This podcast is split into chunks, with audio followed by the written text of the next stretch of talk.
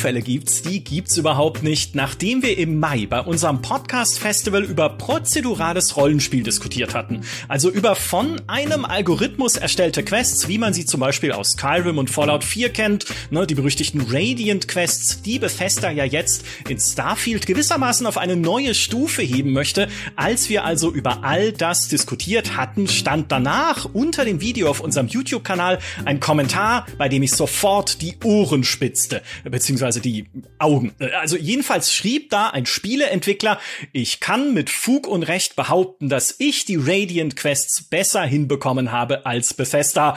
Und darüber müssen wir reden. Wie können prozedurale Inhalte mehr sein als langweilige Lückenfüller? Wie kann man sowas denn gut machen? Und was bedeutet das für ein Spiel wie Starfield? Das besprechen wir mit besagtem Kommentator und Spieleentwickler. Ich heiße herzlich willkommen das komplette Entwicklerteam des prozeduralen Rollenspiels Raidborn. Hallo Markus.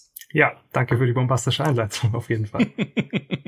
Ey, schön, dass du da bist. Äh, für alle, die uns jetzt als Video schauen, wir hören zwar Markus Stimme, aber wir sehen ihn nicht, weil er sein Gesicht aus diesem komischen Internet fernhalten möchte. Ich sag mal, ich kann das gut verstehen. Am Ende steht noch Todd Howard mit dem Baseballschläger vor der Tür, wenn es anders wäre.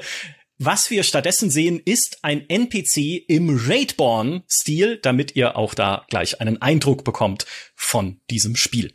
Ebenfalls mit dabei ist die Frau, die gestern Abend noch zwölf Minuten lang Radiant Quests aus Skyrim aufnehmen wollte, nur um hinterher zu merken, dass die Aufnahme kaputt war und sie alles nochmal machen musste.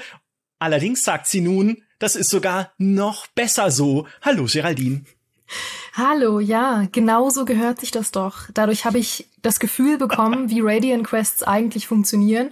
Und dazu kommen wir noch, die zweite Version ist noch so viel besser geworden. ich bin sehr gespannt. Ich bin sehr gespannt, was uns hier erwartet. Lasst uns zuerst bei Raidborn bleiben, Markus. Äh, mhm. Das ist im März 2023 in den Early Access gegangen bei Steam und GOG. Was ist Raidborn denn genau? Kannst du uns das erklären? Also um es mal vielleicht in einem Satz zu beschreiben, ich würde sagen, es ist ein First-Person-Fantasy-Action-RPG mit Fokus auf Dungeon-Crawling und prozedurale Inhalte. Also jetzt haben wir das mal abgehandelt schon mal, würde ich sagen. Aber um da vielleicht noch ein bisschen mehr drauf einzugehen, ähm, ich würde sagen, es ist auch so ein bisschen der Gegenentwurf zu dem, was momentan im AAA-Markt so passiert, besonders im Bereich von Rollenspielen, wo ja alles eher größer, mehr wird. Mhm. Und ähm, Raidborn ist da, sag ich mal, der Gegenentwurf dazu, dass man, dass ich gesagt habe, hey, ich will ein Spiel, das irgendwie fokussierter ist, das kleiner ist und äh, das sich auch an Leute richtet, die vielleicht nicht mehr die Zeit haben ähm, für so riesige AAA-Spiele, aber trotzdem, ich sage jetzt mal, den Spirit nicht vermissen wollen von zum Beispiel einem mhm. Elder Scrolls. Mhm. Jetzt hast du ja uns schon geschrieben, prozedurales Rollenspiel ist dein Steckenpferd, stand auch mit in deinem Kommentar. Mhm. Wie kam es denn dazu, dass du mit Raidborn angefangen hast? Du bist ja alleine sozusagen an, sitzt du an diesem Spiel als so äh, Solo-Entwickler, mhm. hast fünf Jahre deines Lebens da reingesteckt. Warum ja. macht man sowas? Äh, weil man Masochist ist wahrscheinlich, aber ähm, Nee, ähm, also es ist eine bisschen längere Geschichte. Ich habe das ja auch nicht mein erstes Projekt. Ähm, ich mache es insgesamt seit fast neun Jahren eigentlich. Ähm, und ja, also ich sag mal so, äh, so diesen Drang, irgendwas zu erstellen und gerade auch dann im Bereich von Spielen, ob das jetzt irgendwie Kartenspiele waren oder Brettspiele, hatte ich auch schon in der Kindheit so ein bisschen, dass ich gerne irgendwie an irgendwie in einem Regelwerk rumgebastelt habe, so wie, wie könnte man irgendwie mit Trumpfkarten irgendwie was Spannenderes machen, als irgendwie Trumpfkarten zu spielen. Ähm, und ja, dann bin ich so ein bisschen zum Modding gekommen später, habe aber da auch nie wirklich was veröffentlicht. Das heißt, ich habe nur rumgespielt mit irgendwelchen Editoren, einfach weil mich das immer so ein bisschen gereizt hat, irgendwas zu erschaffen. Und äh, dann, äh, sage ich mal, eines Tages äh, bin ich auf so eine Game Engine gestoßen, die halt das Versprechen gemacht hat, dass man damit relativ einfach äh, Spiele erstellen kann. Ist auch eine sehr unbekannte Engine. Ähm, und damit habe ich dann so ein bisschen angefangen und da ging es dann auch schon ein bisschen in so diese Richtung, ähm, wo Raidborn jetzt auch ist. Also es war auch schon First Person, es war auch schon eine stilisierte Grafik. Ähm, also das Spiel heißt Nightfight, das gibt's auch noch, das kann man auf itch.io zum Beispiel runterladen. Ist ehrlich gesagt nicht besonders gut, aber ich meine, war halt auch mein erstes Projekt und ähm, ich habe mir das über die Jahre auch mehr oder weniger selbst beigebracht. Das heißt, ähm, natürlich ist es am Anfang dann äh, semi-optimal von der Qualität. Aber ja, dann habe ich nochmal ein Projekt gemacht. Ähm, das war aber auch eher ein Prototyp dann, um einfach noch meine Fähigkeiten zu verbessern. Und ja, das nächste Projekt war dann eigentlich schon Raidborn, wo ich dann gesagt habe, hey, mit Raidborn will ich wirklich zum ersten Mal auch ein, ich sag mal so, möglichst professionelles Produkt machen, wo ich auch wirklich dann die Intention habe, das zu vertreiben und auch länger zu betreuen. Und ähm, was vielleicht auch noch interessant ist, dass ich seit, gut, ich weiß nicht wie lange genau, aber auf jeden Fall schon vor Raidborn ähm, eine Vision hatte für ein ganz konkretes Spiel und die mich eigentlich auch antreibt. Also ich habe das mir so, wie sagt man, inkrementell ein bisschen aufgebaut. Also erst dieses erste Pro Projekt, wo so ein bisschen ich mich ausprobiert habe. Und ähm, ich versuche mich da quasi so ein bisschen hinzuhangeln zu diesem, mhm. zu dieser Vision, die ich habe. Und ja, das ist so ein bisschen die Geschichte von Raidborn, sage ich jetzt mal. Ah, spannend. Ähm, vor allem, weil wir ja, ne, Raidborn ist ein Spiel, was auch viel prozedural generiert. Ne? Es heißt nicht zufallsgeneriert, um den Unterschied auch nochmal festzumachen und zu definieren an der Stelle. Zufallsgeneriert ist einfach, es passiert irgendwas ja, nein, prozedural generiert. Es heißt, es wird etwas von einem Algorithmus erzeugt auf Basis einer Prozedur, die man vorgibt. Deswegen heißt es ja prozedural. Ne? Es gibt eine Prozedur und diese Prozedur sagt dann, okay, ne, was zum Beispiel sind die Bausteine, die ich jetzt an der Stelle verwenden darf, was genau kann da passieren. Und Raidborn ist ein Spiel, was das sowohl nutzt, wenn ich es richtig verstehe, für die Dungeons, die du erkunden kannst. Ne? Es gibt irgendwie so Höhlen-Dungeons, wo dann irgendwie Goblins drin rumschwirren und es gibt so Schloss-Dungeons, wo dann äh, Skelette drin rumschwirren, die man verkloppen kann. Ähm, es nutzt es aber auch für Quests und Questziele. Kannst du da noch mal genauer beschreiben, wie du das da eingesetzt hast? Ja, also im Prinzip ähm, habe ich so ein bisschen die gleiche Philosophie für Quests wie für auch für die Levelgenerierung. Und zwar aber da werden wir bestimmt auch noch eingehen drauf ein bisschen, ähm, ist es, dass ich hand erstelltes oder wie sagt man, handdesigntes ja. vermenge mit prozeduralen Algorithmen. Also ich mache viele Sachen von Hand, also bausteinmäßig und die werden dann quasi eingespeist in einen prozeduralen Generator und ähm, daraus werden dann Quests und auch Level generiert, sage ich mal. Und bei Quests ist es auch so, dass ich ähm, halt, sage ich mal, eine Grundidee mir überlege für eine Quest, also momentan sind die auch noch relativ simpel. Also das wird wahrscheinlich auch noch ausgebaut werden im Laufe des Early Access. Mhm. Ähm, dann überlege ich mir ja, okay, sag ich mal, das, das Endziel oder das Endobjective ist einfach, äh, beschaffe einen Gegenstand und dann überlege ich mir, okay, was könnte es für eine Geschichte geben? Jetzt mal was ganz Simples, jemand will, hat irgendwie Durst und will ein Bier haben, sag ich jetzt mal, wird gesagt. Ähm, und dann nehme ich das als Basis und überlege mir, okay, welche Varianten könnte es von dieser Quest geben? Da könnte ich sagen, ähm, der will vielleicht ein Bier verkaufen, deswegen will er ein Bier oder der will, also ich spreche das jetzt, also ich breche das jetzt so ein bisschen runter natürlich. Äh, das ist natürlich ähm, kompliziert, äh, komplexer im Spiel selber dann, aber so ein bisschen in diese Richtung, dass ich eben mit Bausteinen arbeite.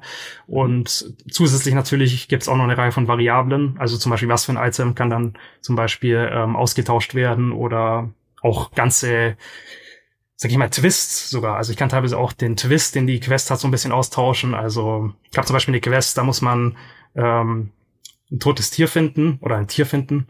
Und das mhm. kann dann tot sein, das kann auch nicht tot sein. Also kann auch das, äh, der Ausgang der Quest dann so ein bisschen sich ändern. Die hatte ich, die hatte die ich. Ich sollte einen okay. Hund suchen, ja, ja, und dann, dann war ich so traurig, weil der arme Hund nicht mehr ja. am Leben war. Zum Beispiel da kann es auch sein, dass er noch lebt. Und dann hat man quasi einen andere, anderen Ausgang. Ah, okay. Ähm, eine Quest, an die ich mich gut erinnere, ist eine, ähm, wo ein irgendein Jünger einer Religion darum bittet, dass man für ihn Staub sammelt oder halt irgendwelche Gegenstände sammelt in den Dungeons, in die man dann geht, weil er sich schon freut auf das Ritual, äh, wo er endlich äh, selbst verbrennt. Ja. Das war so seine seine Geschichte und dafür soll ich ihm Materialien sammeln. Okay, das sind also so kleine Textbausteinchen, die du dann genau. dafür selber aber geschrieben hast, ne? Genau, ja. Ja. Sehr, sehr cool. Ich äh, fand das besonders spannend, was du geschrieben hattest, ne, mit dieser Mischung aus handgebaut, also im Prinzip handgefertigtem Quest, äh, Questschale sozusagen, würde ich es mal nennen, und dann äh, prozedural generierten Zielen und Locations, weil genau in diesem Video, unter das du kommentiert hattest, haben wir ja drüber diskutiert. Ist prozedural wirklich cool? Ja, oder sind nicht eigentlich die handgebauten Geschichten diejenigen, die uns am allermeisten faszinieren, die wir eigentlich haben wollen in Rollenspielen? Ne? So ein bisschen die Frage, will ich irgendwie ein Rollenspiel, das komplett aus Radiant Quests besteht? Also wir erklären auch gleich nochmal genauer, wie Bethesda das macht. Komplett aus so algorithmischen Sachen oder will ich äh, Baldur's Gate 3, ne? Einfach irgendwie so ein Riesending, was äh, handgefertigte Geschichten hat, die halt cool geschrieben sind, nochmal mit interessanten äh, Twists drin. Geraldine, auf welcher Seite stehst du eigentlich? ich stehe wie immer auf freiem Feld. Ähm, auf weiter Flur, allein stehe ich. Ähm, es ist sehr kompliziert, weil ich liebe ja sowohl natürlich Skyrim und vor allem Oblivion, dass ich das ja auch nochmal erwähnt habe, als auch Dragon Age. Ich meine, sind alles drei äh, einige meiner allerliebsten Spiele aller Zeiten. Aber ich interpretiere sie sehr unterschiedlich. Also mhm ich brauche für mich und für mein Rollenspielerlebnis immer beides eigentlich. Ich brauche ein Skyrim, von dem ich ja auch immer sage, es ist mehr eine Simulation und eine Sandbox, als es ein Rollenspiel ist. Und habe andere Erwartungen daran, als ich an ein Dragon Age habe, wo ich nicht die Erwartung habe, dass besonders viel zufällige Dinge passieren oder ähm, jedes Mal alles anders abläuft, sondern da habe ich die Erwartung, dass es eine bestimmte Storystruktur gibt, der ich folgen kann, mit bestimmten Abzweigungen, die ich nehmen kann. Und ich freue mich, wenn es viele Abzweigungen gibt, aber am Ende ist es eine endliche Anzahl von möglichen Geschichten, die man in Bioware-Spielen erlebt. Und in Skyrim ist es zum Beispiel nicht so. Aber ich habe da sehr unterschiedliche Erwartungen dran und brauche beides zum Glücklichsein. Das, ähm, das mal so grob gesagt. Aber nun ist ja auch die Wahrheit, dass ich für euch keine Kosten und Mühen gescheut habe, nochmal Skyrim anzuwerfen, äh, weil ich Material für dieses Video, ähm, wenn ihr es als Videotalk konsumiert, machen wollte. Und meine Güte, ähm, also, ich wollte aufnehmen die Quest, die Radiant Quest, die man bekommt, wenn man am Ende äh, der dunklen Bruderschaft ist. Also wenn man die dunkle Bruderschaft Gilde durchgespielt hat, dann hat man die Möglichkeit, äh, unendlich Quests weiterhin zu bekommen und unendlich Geld zu verdienen. Das heißt, äh, der Ablauf ist, du trittst an die Mutter der Nacht heran, die Mutter der Nacht sagt, jemand hat zu mir gebetet, äh, trifft die Kontaktperson, du triffst die Kontaktperson, die gibt dir Geld und sagt, bring den um, du gehst dahin, bringst den um, gehst wieder zurück zur Mutter der Nacht und so weiter und so fort. Habe ich in Wahrheit nie gespielt, ich hatte aber genau einen Save äh, an dieser Stelle und habe das einfach mal ein paar Minuten vor mich hingespielt und ja, wie gesagt, habe nach zwölf Minuten festgestellt, dass ich nicht aufgenommen habe und habe das Ganze nochmal gemacht. Ähm, war dann aber noch schöner, weil dann konnte ich tatsächlich sehen, dass die Anordnung dieser Quests ähm, tatsächlich zufällig ist und dass ich beim zweiten Mal, obwohl ich denselben Self geladen habe, eine andere Anordnung hatte. Okay. Aber es hat zwölf Minuten gedauert, Micha. Zwölf Minuten. Und ich hatte exakt dieselbe Quest ein zweites Mal. Zwölf Minuten. Ich habe vier Aufgaben erfüllt und zwei davon waren die gleichen. Und okay. das ist schon sehr unglücklich gelaufen. Und ich bin einerseits froh, dass es so gelaufen ist, ähm, weil ich bin froh, dass ich das auf Video habe. Aber es war auch ein ganz furchtbares Erlebnis. Ja, es klingt auch absolut furchtbar. Wie wundervoll, wie wundervoll. Es ist, man muss dazu sagen, ähm, Bethesda benutzt in seinen Spielen zwei unterschiedliche Arten von Radiant Quests. Man muss da unterscheiden zwischen der, ich, ich sag mal, in Anführungszeichen normalen Radiant Quest, wo einfach NPCs, Orte, Items, manchmal auch das Ziel, also die eigentliche Aufgabe, zufällig aus einer Liste von mehreren vorgegebenen Optionen ausgewählt werden. Also es kann sein, ne, dass irgendjemand zu dir sagt, hol mir einen Eimer aus der Mine da hinten am Berg. Ja, und dann ist es halt eine Quest, die zusammengesetzt wird aus diesen Bestandteilen. Das ist sozusagen Stufe 1 von Radiant Quest, Stufe 2, und über die werden wir uns jetzt äh, sehr viel beschweren hier in diesem Talk, ist, wenn das Ganze wiederholbar gemacht wird. Also wenn es quasi wie in einem Online-Rollenspiel zu so einer repeatable Quest wird, dass man immer wieder dahin gehen kann und diese Person sagt dir dann immer wieder, oh, schön, dass du wieder da bist. Hol eine Zange aus dem Haus da drüben. Trottel, ja, und ähm, diese dunkle Bruderschaft, äh, was du gerade beschrieben hast, das gehört ja so in die zweite Schublade. Das sind ja die unendlich wiederholbaren Quests, äh, bei denen man schon nach wenigen Minuten merkt, dass sie unendlich spaßig nicht sind. Ja, und vor allem bei der dunklen Bruderschaft ist es ja ein absolutes Highlight, weil du natürlich im wahren Leben jemanden nicht zweimal umbringen kannst. und es ist eine Sache zu sagen, du bekommst zweimal die gleiche Quest, geh in einen Dungeon und hol mir diese Sache und du hast die Sache schon geholt. Das ist genauso albern. Aber bei der dunklen Bruderschaft Du schaust gerade, als hättest du eine geniale Idee. Nein, das habe ich überhaupt nicht. Natürlich, das habe ich gar nicht kapiert. Du kannst ja, wie du hast den Auftrag bekommen, jemanden zweimal umzubringen. Ja, findest du es jetzt erst lustig? Ich habe das so schön hab, erzählt. Na, weil ich es nicht verstanden habe. Ja, aber natürlich jetzt leuchtet es mir ein, weil ja, da hat wohl jemand sehr, also äh, hat wohl jemand was sehr, sehr viel gegen eine bestimmte Person, dass äh, zu dir gesagt wird, geh hin und töte diesen NPC, aber zweimal. Ich glaube ja. eher beim ersten Mal wurde es nicht richtig gemacht. ja, vor allem, ich habe den Auftrag ja von einer von einer anderen Person bekommen.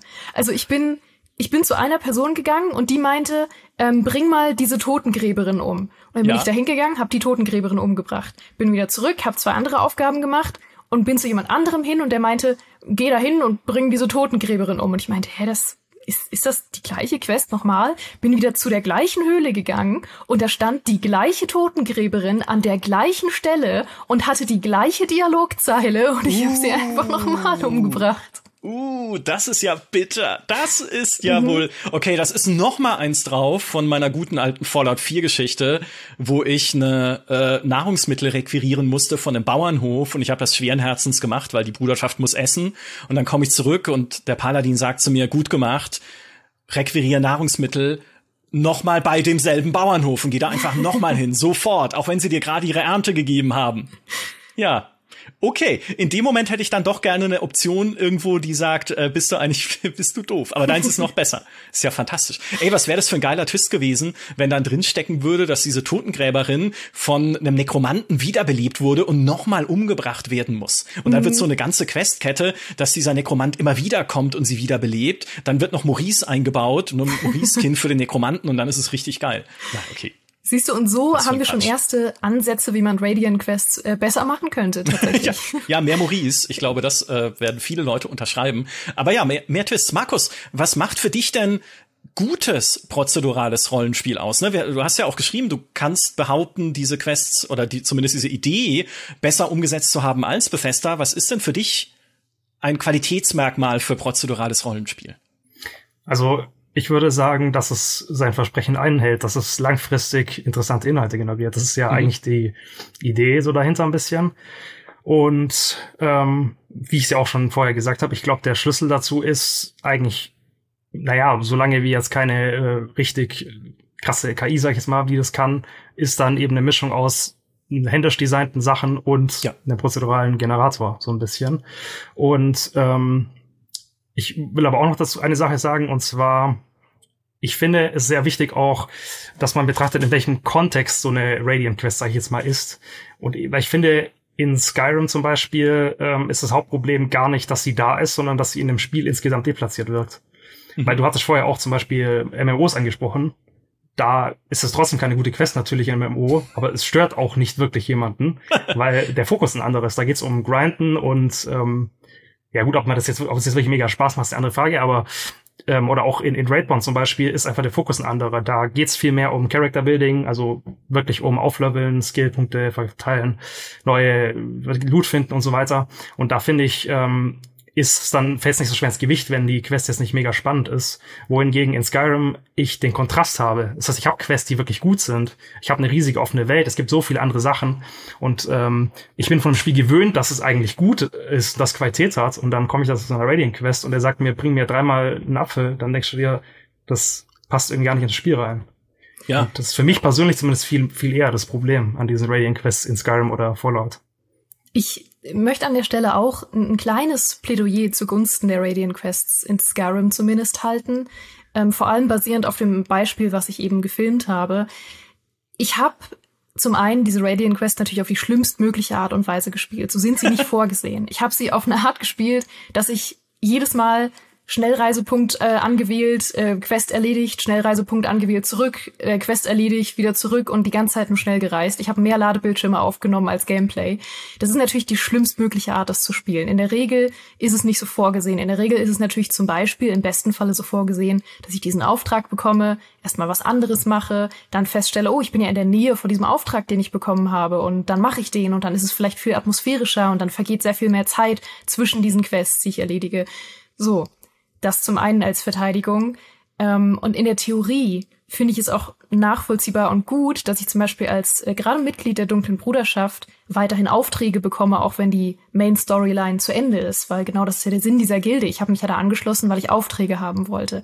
Das heißt, es ergibt auch ein Stück weit Sinn, dass ich als Assassine irgendwie keine großen Nachfragen stelle, wen ich umbringe und warum und was die Geschichte dahinter ist. In der Theorie ist es also gar nicht so schlimm, wenn das alles namenlose Leute sind und keine Story dahinter steckt. Und ich sage es immer wieder, Skyrim ist eine Simulation. In Skyrim hat sehr viel mit Kopfkino zu tun und nicht immer mit ausformulierten Quests. Aber, jetzt kommt das Aber. Wenn mir ein Typ sagt, du musst diese arme Fischerin umbringen in Riften und er sitzt am anderen Ende der Map in Einsamkeit, dann frage ich mich schon, woher kennst du diese Frau? Und was hat diese arme Fischerin dir getan, dass ich sie umbringen soll? Warum willst du sie tot sehen? Das will ich dann schon wissen, weil es so absurd ist. Es wirkt nicht glaubwürdig, wenn das Leute sind, die wirklich am anderen Ende der Karte sitzen und sagen, bring irgendeinen namenlosen Typen am anderen Ende der Karte um. Das finde ich einfach nicht glaubwürdig. Ja, und das ist ja genau das, was Markus auch gerade gesagt hat. Es fehlt einfach die, die Unterfütterung, die man sonst aber ja in den handgebauten Quests von einem Bethesda gewohnt ist. Ja, natürlich würde es dir, wenn das eine richtige Quest wäre, würde es dir ja sagen, okay, diese Fischerin, die hat mich damals beim Kartenspielen, ich weiß nicht, was man in Elder Scrolls spielt, beim Würfelspiel, beim, beim Würfelpoker oder was auch immer, betrogen und äh, deswegen habe ich mein Haus verloren und mein, meine Frau hat mich verlassen und jetzt wollen wir die Rechnung begleichen oder sowas. Ja, also das ist zumindest dir einen Grund gibt, warum du tust, was du tust. Dafür spiele ich doch ein Rollenspiel, dass ich, ne, dass ich halt nicht nur äh, in der Gegend rumlaufe und Aufträge abarbeite äh, oder insbesondere ein Singleplayer-Rollenspiel und storybasiertes Rollenspiel, sondern dass es dass ich das Gefühl habe, ich tue hier etwas mit Wirkung, ja, aus einem Grund. Ich hinterlasse auch irgendwie eine Wirkung auf diese Welt dabei. Ähm, ist ja dasselbe bei der Diebesgilde zum Beispiel. Ja, okay, man kann sich der Diebesgilde anschließen in Skyrim. Und da generiert natürlich die Diebesgilde auch dann immer weiter Einbrüche, ne? Hole Item X aus Haus Y an Ort Z. Ja, und das kannst du ewig und unendlich weiterspielen. Aber das, also, ja, ich krieg Geld dafür und Erfahrungspunkte, aber es ist doch belanglos. Ja, also mhm. ich, ich, ich meine, okay, vielleicht ist so das Einbrecherleben einfach in der echten Welt, ja, dass man da sitzt und sagt, ah, jetzt muss ich schon wieder einbrechen. Belanglos. Ah, muss ich schon wieder einen goldenen Kronleuchter aus der Villa da hinten holen. Ah, das hat keinen tieferen Sinn für mich. Nee, aber, aber tatsächlich, ne, also es ist dieses, ich will mich ja nicht als irgendjemand fühlen, der was abarbeitet in der Welt. Es gibt ja auch noch andere Radiant Quests. Du kannst ja auch, äh, irgendjemand sagt zu dir, hey, willkommen im Sägewerk, hack Holz und verkauf es mir. Oder hey, da drüben in, geh in die Mine und sammle Erz und verkauf es mir. Oder natürlich auf höherem Level, aber es ist auch nichts anderes strukturell gesehen. Du gehst zu einem Jarl und der Jarl sagt zu dir, oh, wir haben Probleme mit Riesen oder Drachen. Gehe dahin und jage sie. Ja, dann gehst du hin und jagst sie und dann sagt er, ja, gut gemacht, hier sind fünf Goldstücke. Ah, mhm. übrigens, wir haben Probleme mit Riesen und Drachen. Geh noch mal hin und jage sie. Oh, hu, ganz schön viele Probleme hier. Also, ne, diese, ähm, diese, diese wiederholbaren Aufgaben, aber ohne tieferen Nutzen für mich. Abgesehen davon, dass sie mir halt irgendwie äh, XP und Gold bringen. Ich glaube, das macht sie halt zu so Fremdkörpern. Mhm. Dann Fünf Goldstücke wäre übrigens ekelhaft unterbezahlt in Skyrim. Also dafür würde ich es nicht machen. Ja, ich brauche ja nicht so viel Geld. Ich bin ja der Drachen, der Drachenblut, das Drachenblut da. Das ist, das, ich würde es auch umsonst machen. Ja. ja, es hat auch was es hat auch was Absurdes, ähm, was ich eben jetzt auch wundervoll auf Video aufzeichnen konnte, ähm, dass diese Quest ja auch einfach unendlich in deinem Tagebuch vor sich hin gammelt und nie abgeschlossen ist. Das heißt, wann immer ich irgendeinen Auftrag abgeschlossen hatte, stand ganz groß auf dem Bildschirm abgeschlossen. Ewige Treue der dunklen Bruderschaft. Kurze Pause. Begonnen. Ewige Treue der dunklen Bruderschaft. Trete an die Mutter der Nacht heran. Und das geht halt immer so weiter und das muss doch nicht sein in der Form. Weil ich glaube, was für mich vor allem eine wirklich schlechte Radiant Quest ähm, sichtbar macht, ist auch, wenn sie so sehr auftragsbasiert ist und immer am gleichen Ort stattfindet. Also wenn sie zum Beispiel diese klassische, du hast die Gilde eigentlich schon durchgespielt oder du hast irgendeine Fraktion schon durchgespielt, Situation hast ähm, und du gehst einfach immer wieder zum gleichen Auftraggeber, bekommst irgendeine Aufgabe und gehst wieder zurück, weil dann mhm. merkt man, dass es eine Radiant Quest ist. Es gibt super viele Radiant Quests in Skyrim, wo man das nicht unbedingt merkt, weil sie so als Füller benutzt werden zwischen anderen Sachen und da wird einem das nicht so bewusst. Ähm, aber eben, oder klassisch in Fallout natürlich, ne, wo man einfach merkt, dass es immer wieder die gleiche Sorte Quest ist, auf die man geschickt wird und immer wieder von der gleichen Person, dann wird es halt irgendwie so abstoßend. Ich wollte noch äh, eine Sache sagen zu den äh, Radiant Quests in der Liebesgilde. Und zwar, ich glaube, die haben tatsächlich, äh, sind die einzigen, die ansatzweise eine Berechtigung haben. Und zwar, ich weiß nicht mehr genau die Zahl, aber ich glaube, wenn man von jeder Art dieser Radiant Quests 10 Stück oder 50 Stück macht, wenn man die durchgespielt hat, die Liebesgilde, dann wird man, glaube ich, irgendwie Gildenmeister und kann tatsächlich ja. noch was machen irgendwie. Also das Problem ist nur, das ist eigentlich noch schlimmer, weil das heißt, ich muss sie auch noch machen und ich muss sie ewig machen. Ich glaube, es dauert stundenlang lang muss man dann diese Radiant Quests machen. Ich habe es auch persönlich ehrlich gesagt nie zu Ende gemacht, weil es einfach irgendwann wird so öde und ja. Und ja. Äh, noch zwei Sachen ähm, zum Thema, was vielleicht positiv auch ist an denen. Also ich finde tatsächlich, es gibt zwei Sachen, wo man sagen kann, Raiding Quests haben eine gewisse Berechtigung. Ich finde einmal so ein bisschen aus Immersionsgründen. Also wenn man jetzt zum Beispiel Assassine spielt ähm, und so ein bisschen Roleplay-mäßig das spielt, kann es ganz cool sein, wenn man so eine so ein Endless Loop hat an, ähm, sag mal, Assassinen-Jobs. Das ist das eine, wo ich sagen würde, macht es ein bisschen Sinn. Und das zweite ähm, ist tatsächlich ich, ich finde, gerade wenn man jetzt zum Beispiel Dunkle Bruderschaft durchspielt, hat es zumindest ganz am Anfang so einen Reiz. Man denkt sich, ja cool, was kann man jetzt noch machen? Das verpufft aber natürlich nach einer Sekunde, weil es langweilig ist dann. Aber ich meine, es hat wenigstens diesen Effekt, hey, es gibt überhaupt noch was, was ich jetzt machen kann.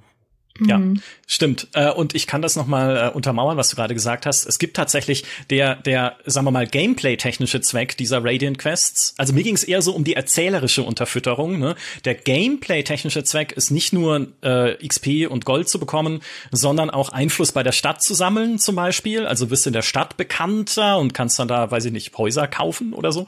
Ähm, du kannst die Gilde halt aufbauen. Du kannst, wie du sagst, zum Gildenmeister werden und da dann wieder neue Sachen machen. Also sie, dass es einen Gameplay-technischen Zweck hat, das zu machen, das, äh, das erlaube ich ihnen, sage ich jetzt mal. Ne? Das ist irgendwie dann, dass ich noch weiter mich mit der Gilde beschäftigen kann. Was mir dann nur halt fehlt, ist diese, diese erzählerische Unterfütterung, eben mit dem Handgebauten. Deswegen finde ich nämlich die Philosophie, die du hast, auch bei Raidborn, genau richtig. Natürlich, ich meine, du arbeitest alleine an dem Spiel, das heißt, dir fehlen logischerweise die Mittel, um das so zu inszenieren, wie es ein Bethesda inszenieren könnte, ne, mit irgendwie Dialogen und Zwischensequenzen und was weiß ich was, ne, all die Sachen, für die man halt einfach ganz viel Geld und ganz viele Leute braucht. Ähm, aber die Idee zu sagen, na ja, jedes generierte Ding fühlt sich doch auch wieder ein bisschen neu an. Natürlich auch da, die Aufgaben, auch in dem Raidborn, sind relativ ähnlich. Ne? Du musst Items sammeln, du musst Gegner erledigen und so weiter. Aber weil eine kleine Geschichte drunter steckt und äh, weil der NPC dir halt so eine kleine Texterklärung dafür gibt, die jedes Mal ein bisschen anders ist, hat es zumindest immer eine, eine, eine andere Wirkung und eine andere Unterfütterung. Und das würde ich mir halt auch von diesen ähm, ich habe vorhin schon gesagt, es gibt zwei Arten von Radiant Quests. Diese wiederholbaren würde ich jetzt halt mal als diese Brot- und Butter-Abarbeit-Quests äh, bezeichnen in den Bethesda-Spielen. Das würde ich mir halt von denen auch ein bisschen mehr wünschen. Dass sich einfach mal jemand hingesetzt hätte und gesagt, okay, ne, ich habe jetzt eh nichts zu tun die nächsten Monate, schreibe ich doch mal 50 Geschichten für die Diebesgilde, für Einbrüche. Mhm. Challenge accepted, Todd Howard. ich musste aber auch noch eine Sache einhaken und ich weiß, dass ich da wahrscheinlich, dass nicht alle das so sehen, aber ich habe immer ein bisschen das Gefühl gehabt, äh, dass Skyrim für mich irgendwann hätte enden müssen.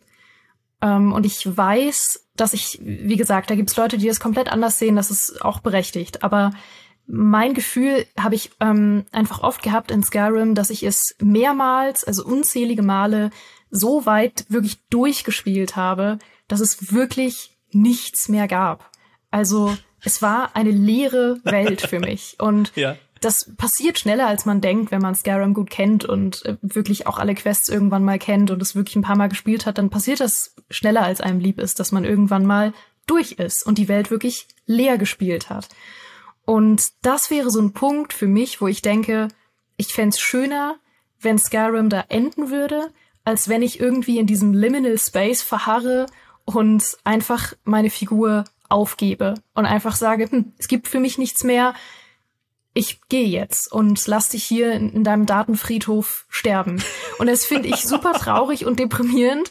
Und deswegen hätte ich mir immer irgendwie einen zumindest optionalen Endpunkt in Skyrim gewünscht. Es gibt ja durchaus Spiele, die äh, ein optionales Ende haben. Also die dir anbieten, das Spiel zu beenden, aber du musst es nicht. Ähm, die zum Beispiel dich an irgendeinen Punkt bringen und sagen, wenn du hier weiterspielst, ist das Spiel zu Ende, möchtest du das machen? Und dann kannst du auch sagen, nee, und einfach weiterspielen. So, das hätte ich mir zum Beispiel gewünscht. Und deswegen bin ich kein großer Fan davon, wenn diese Radiant Quests für Momente genutzt werden, in denen eigentlich das Ende schon erreicht ist. Also, wenn man sagt, ich benutze diese Radiant Quests wirklich nur noch, um das Ende zu füllen, dann brauche ich sie nicht. Also, wenn sie in der Mitte irgendwie als ein bisschen Snackmaterial, als Füllmaterial benutzt werden, ohne dass mir wirklich auffällt, dass sie generiert sind, alles cool. Aber wenn ich wirklich durch bin mit einer Gilde und wirklich viel Spaß damit hatte, und dann am Ende bleiben nur noch unendlich viele Radiant Quests. Das brauche ich nicht. Also ich muss die Gilde dann nicht weiterspielen. Ich bin dann auch happy, wenn sie zu Ende ist. Uh, ja, spannend. Markus, wie siehst du das? Nee, aber ich, ich, ich, ich habe gerade noch an andere Sache gedacht, was du gesagt hast, ähm, um mal kurz auch nochmal Bezug auf Redbone zu nehmen, ähm, weil ich habe, also es gibt schon auch, ähm, also ich habe mir auch Gedanken gemacht, was kann man denn Quest-Objective-mäßig vielleicht auch noch machen, anstatt jetzt nur töte Gegner X, töte oder sammle Gegenstand Y. Ähm, und ich habe zum Beispiel so Combat Challenges gemacht dann. Ähm, die sind vielleicht jetzt auch nicht alle mega gut oder so, aber habe damit wenigstens mal experimentiert. Also das sind dann Quests zum Beispiel, äh, man muss irgendwie Gegner ohne Rüstung töten oder mit einer bestimmten Waffe oder mit Headshots oder irgendwie sowas in die Richtung. Ähm, ich finde, dass das das auf jeden Fall auch noch mal ein bisschen aufpeppt. Ja, definitiv. Ja, ja. Auch, dass du irgendwie Gegner besiegen musst, äh, wenn du selber schon äh, schwer verletzt bist, ne, mit irgendwie mhm. nur 25 Prozent Health. Also kleine Challenges halt, definitiv. Wobei ich also, da sagen muss, mhm. Äh, dass es ähm, aus einer Erzählungs, äh, wie sagt man, Erzählungsperspektive ein bisschen schwierig teilweise ist, das, das sinnvoll rüberzubringen. Warum macht man das jetzt? Und äh, ist mir auch nur so wahrscheinlich teilweise gelungen, aber ähm, ja, Hä? Das ist super einfach, weil ich einfach, du kannst, zeig mal, dass du hier der Macker bist, ne? Wenn du nur noch fünf ja. Prozent Health hast, erlege einen Drachen oder sowas. Ich meine nur, weil ähm, im Quest-Dialog ist es dann auch ein bisschen mechanisch. Niemand würde sagen, ja. ähm, gut, ich habe das dann, glaube ich, so ein bisschen hingedreht, dass, dass er sagt, wenig Leben, aber trotzdem, das wirkt dann so ein bisschen mechanisch im Dialog. Aber ja. ähm, immer noch besser, als dann doch nur Gegenstände zusammen, sage ich jetzt mal. Ja, definitiv. Du müsstest einfach sagen, hey, mach es ohne Rüstung. Ja, geh in den Dungeon ohne Rüstung und besieg die Gegner da drin und dann wollen wir noch mal sehen, ob du das hinkriegst. Ne? Du tust ja so, als wärst du der große, äh, der große Macher hier. Ja. Und ich hätte, ich hätte mal noch eine Frage, weil du äh, das ja auch schon zweimal angesprochen hast und äh, das mein, mein Claim quasi zu sagen, dass die, dass ich die besser hinbekommen habe. Wie habt ihr das denn empfunden? Also ich glaube, Geraldine, du hast ja auch Redmond gespielt, wie ich es verstanden habe. Mhm. Weil ähm, ich, ich würde das so laut wahrscheinlich gar nicht ausposaunen, aber ähm, ja. Also als ich das erste Mal gelesen hatte, was du geschrieben hast, ähm, habe ich gedacht, dass es total nachvollziehbar ist, weil ich kenne, ich bin ja großer Indie-Spiel-Fan, ähm, auch wenn ich selten darüber reden darf, weil es immer niemand hören will. Aber ich spiele sehr gern Indie-Spiele und kleinere Spiele auch. Und ich weiß, dass oft Indie-Spiele sehr gut darin sind, sich auf eine Mechanik vollends zu stürzen ähm, und nicht das Ganze drumherum zum Beispiel von einer riesigen Open World haben oder von irgendwie einer 100-Stunden-Story oder von äh, krasser Grafik, die gemacht werden muss, sondern die ganz fokussiert sind auf eine Idee, die sie haben und ähm, die sie dann eben auch teilweise wirklich besser umsetzen als AAA-Spiele. Und die gehen dann unter, weil sie an sich halt einen kleineren Scope haben. Aber es gibt viele Indie-Spiele, die einen ganz bestimmten Aspekt, zum Beispiel wie Dialoge funktionieren. Oxenfree ist zum Beispiel, ne? Wie Dialoge mhm. funktionieren, hat Oxenfree besser gemacht als fast jedes AAA-Spiel. Und trotzdem ist es natürlich nicht so groß dann, weil es einfach das Ganze drumherum nicht hat. Ähm, aber was ich meine ist, ich kann total nachvollziehen, dass man sagt, ich habe diesen einen Aspekt, für den ich brenne, auf den konzentriere ich mich total in einem kleinen ähm, kontrollierbaren Setting, in deinem Fall, äh, in deinem Fall eben prozedurale Generierung in Raidborn und macht das einfach top notch. Also das kann ich total nachvollziehen. Ähm, ich finde, ich weiß nicht, ich finde es gar nicht so leicht, das mit Skyrim zu vergleichen, weil man bei Skyrim ja andere Ansprüche hat ähm, und auch einen anderen Rahmen hat, weil was du ja bei Raidborn schaffen willst, ist ja, dass die prozedural generierten Quests eigentlich der Kern sind und dass man sich sehr fokussiert auf dieses schnelle, ähm, einfache Gameplay, dieses, hey, ich gehe jetzt einfach da rein, hab kurz Spaß, geh wieder raus, krieg die mhm. nächste Quest, bam, bam, bam und bin die ganze Zeit unterhalten. Mhm. Und das ist ja bei Bethesda-Spielen ein bisschen ein anderes Setting. Deswegen, ich finde es gar nicht so schwer, äh, gar nicht so leicht, das zu vergleichen. Aber wie geht's euch da? Ja, also ich, ich denke, ich kann das, äh, was du sagst, ist vollkommen richtig. Ähm, Raidbound ist halt ein sehr, sehr zielgerichtet darauf, dass es halt auch nur aus diesem Element besteht. Ne? Natürlich gibt's noch eine Story, die du durchspielst, aber der wichtigste Teil von Raidbound sind einfach zufallsgenerierte Dungeons plus noch diese Nebenquests, die halt auch, ne, haben wir schon beschrieben, diese äh, zufälligen ähm, äh, Elemente haben oder Aufgaben dann äh, dir geben und die du nebenher ja noch mit erledigst, während du weiter hochlevelst, um dann halt die Story auch noch weiter durchzuspielen. Gibt's ja auch noch, ne? Das Königreich wird bedroht und man muss erstmal rausfinden, warum, was ist das und wie halte ich's auf, so ein bisschen sehr grob gesagt und vereinfacht. Ähm, und ich komme noch mal zu dem zurück, was ich vorhin gesagt habe. Ich finde, du hast in deinem Spiel diese Philosophie, die ich sehr gut finde, zu sagen, ich gebe diesen zufallsgenerierten oder prozedural generierten Inhalten eine Unterfütterung. Ich veranker die gewissermaßen ne, in meiner Spielwelt über die NPCs, die ihre kleinen Geschichten dazu erzählen. Und ich gebe sie dir nicht einfach so. Und dieses einfach so ist ja genau der Fremdkörper, den wir aus den Bethesda-Spielen kennen. Natürlich sind das andere Spiele. Ne? Die haben Open Worlds. Du machst halt eine konzentriertere Sache mit Raidborn. Es gibt ja keine Welt, durch die man frei laufen kann, sondern man teleportiert sich von der Stadt oder von deinem Quartier aus, ne, von deinem Zuhause in einen Dungeon. Dann erledigt man den und teleportiert sich wieder zurück in die Stadt, um dann halt irgendwie Beute zu verkaufen, neue Items zu kaufen ähm, und so weiter. Äh, die Bethesda-Spiele sind ja von der Struktur her komplett anders. Die haben ja auch ungefähr 800 mal so viele Entwicklerinnen und Entwickler wie dich. also deswegen würde ich das gar nicht als Vorwurf formulieren. Aber was man natürlich dann als Fremdkörper in den Bethesda-Spielen immer vor Augen hat, ist sowas wie Preston Garvey. Ne? Preston Garvey aus Fallout 4, der zum Meme geworden ist mit ein anderes, eine andere Siedlung braucht unsere Hilfe. Ich markiere dir das mal auf der Karte. Und du denkst, Preston Garvey, halt doch mal deine Fresse. Geh doch einfach mal weg. Geh doch einfach mal da drüben hin, trink ein Bierchen, relax mal eine Weile und lass mich in Ruhe mit deinen verdammten Siedlungen. Es ist ja ganz wunderbar, dass sie halt versucht haben, dieses Siedlungssystem, was neu war in Fallout 4, mit dem auch sehr viele Leute Spaß hatten, ne, muss man auch immer sagen, wenn man drüber redet. Äh, ich auch, ja, also so ein eigenes Haus zu bauen, auch die Siedlungen zu bauen. Ja, es gab nicht viele Mechaniken, es ist dann mit Mods sind halt mehr reingekommen, das Sim Settlements 2 und sowas, dass es einfach dann mehr zu bauen gibt, mehr dort zu erforschen gibt, dass man sogar einzigartige äh, NPCs in diese Siedlungen locken kann, was alles in Fallout 4 so nicht drin war. Du hast halt generische Siedlungen gebaut, aber dass sie dann versuchen, das auch noch mit Aufgaben ähm, anzureichern, dass halt da mal irgendjemand gekidnappt wird, da muss man ihn finden und dann greifen halt mal Supermutanten an und äh, dann muss man einen Generator bauen in der Siedlung, weil da der Strom ausgefallen ist und so. Das lasse ich mir alles gefallen, aber es wirkte halt durch diese reine Mechanik ohne Story super generisch. Dieser ganze Minuteman-Pfad in Fallout 4 ist ja super generisch. Weswegen das ja auch keiner gemacht hat, sondern lieber, also oder viele nicht gemacht haben, sondern halt lieber den, äh, die, den anderen Fraktionen sich irgendwie angeschlossen, dann der stellenden Bruderschaft oder so, weil du halt nur Dinge machst, und da sind wir wieder bei dem, was ich vorhin gesagt habe, ohne richtigen Grund. Ja, okay, wir bauen Siedlungen, um das Ödland wieder aufzubauen, aber was habe ich denn davon? Was habe ich denn davon, außer den Spaß, eine Siedlung zu bauen, so mir das den Spaß macht, ne? Wofür ich dann halt ein spezieller äh, Typ sein muss. Auch da ist es okay, dass sie das so einbauen. Ne, auch da ist es fair zu sagen, hey, in Fallout 4 gibt es noch genügend Inhalte für andere Leute. Es gibt genügend handgebaute Quests. Du kannst die Open World erkunden. Du kannst halt noch tausend andere Sachen machen. Und es gibt halt noch diesen Siedlungsbau für Leute, die gerne Siedlungen bauen. Ne, also muss ja keiner machen. Es ist ja nicht notwendig, um das Spiel durchzuspielen oder um Spaß mit Fallout 4 zu haben.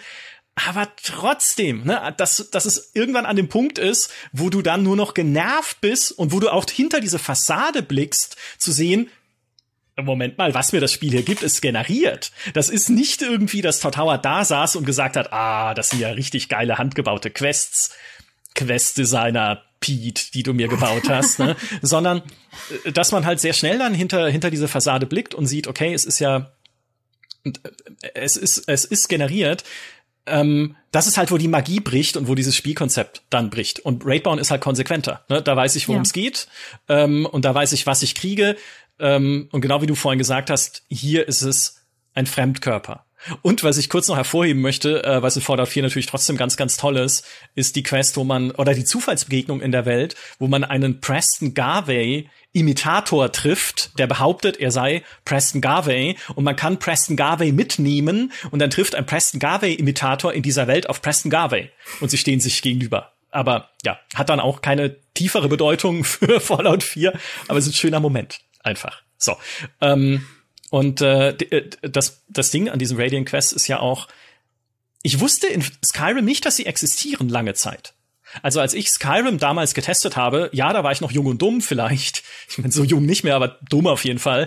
Ähm, und ich, ich habe nicht gemerkt, dass ich hier zum Teil schon Quests mit äh, prozeduralen Elementen gespielt habe.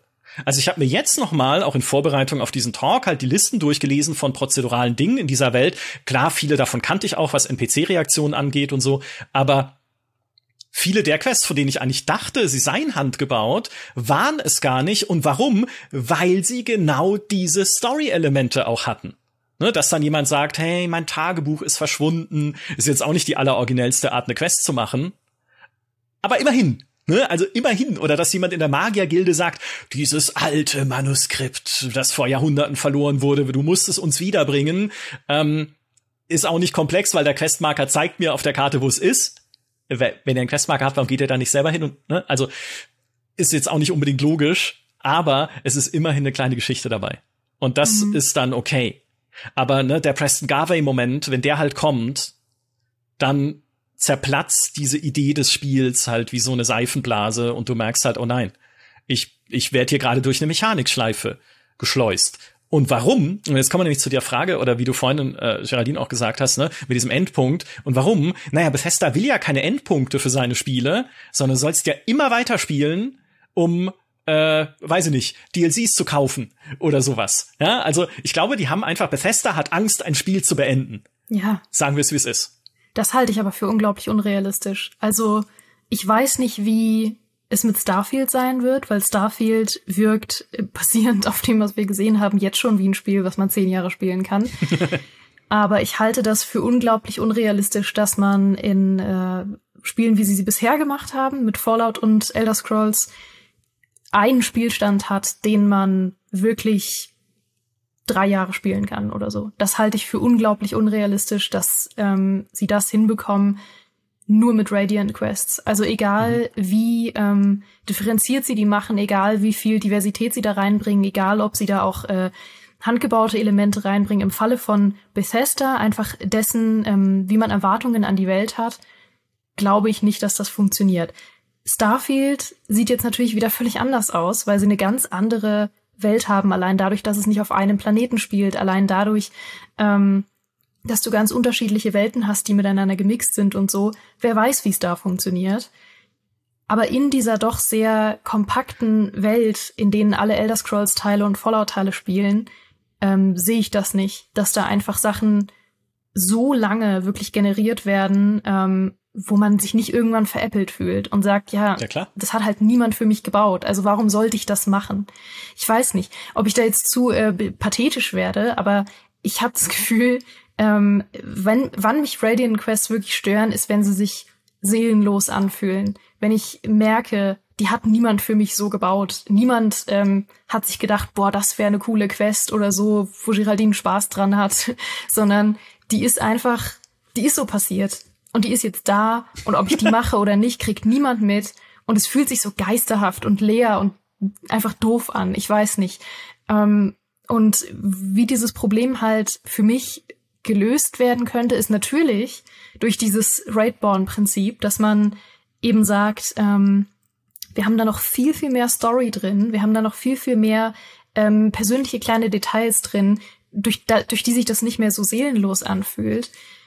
Aber ich habe trotzdem immer noch ein bisschen die Befürchtung, ähm, dass die Charaktere, die darin involviert sind, oft keine richtig menschliche Note haben, weil es natürlich wichtig ist aus mechanischen Gründen, dass das irrelevante Figuren sind, die in solche Quests involviert sind. Zum Beispiel ermorde Person XY darf kein questrelevanter NPC sein ja. in der Theorie.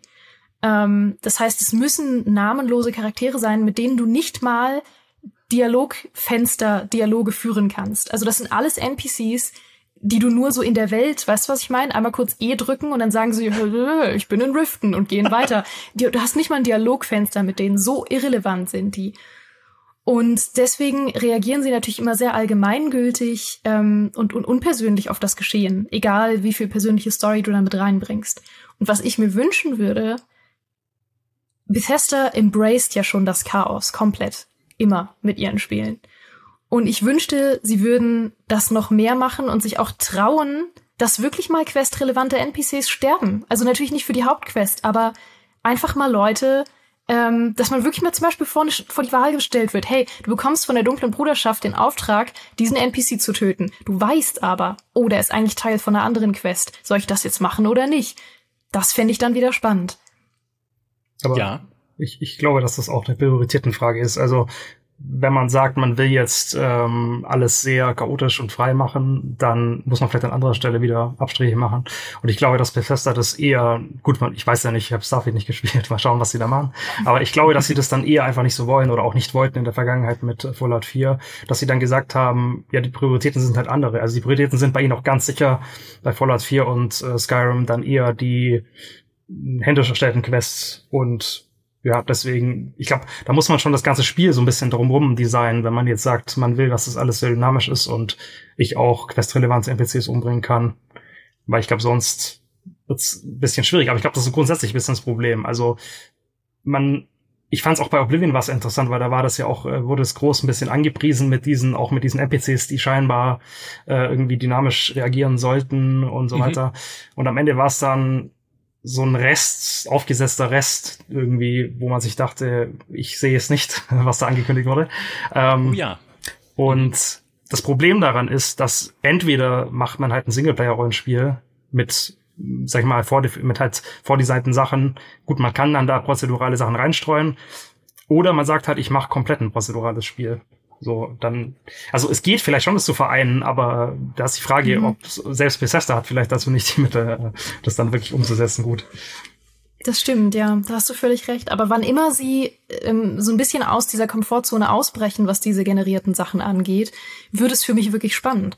Weil es gibt ja zum Beispiel auch das Phänomen in Skyrim, dass wenn man äh, so kleine kriminelle Taten begeht gegenüber NPCs, also zum Beispiel in ihr Haus einbricht und ihnen was klaut und sie sehen das nicht unmittelbar ähm, und reagieren unmittelbar darauf, dass sie dir dann manchmal ähm, so Söldner auf den Hals hetzen. Und dann wirst du manchmal random in der Welt angegriffen von Söldnern und dann haben die, wenn du sie umlegst, halt einen Brief bei sich, wo dann irgendwie der Auftrag drin steht. Und dann steht da so, ah, bring diese Person um, die hat meinen Topf geklaut, gezeichnet Isolde oder so.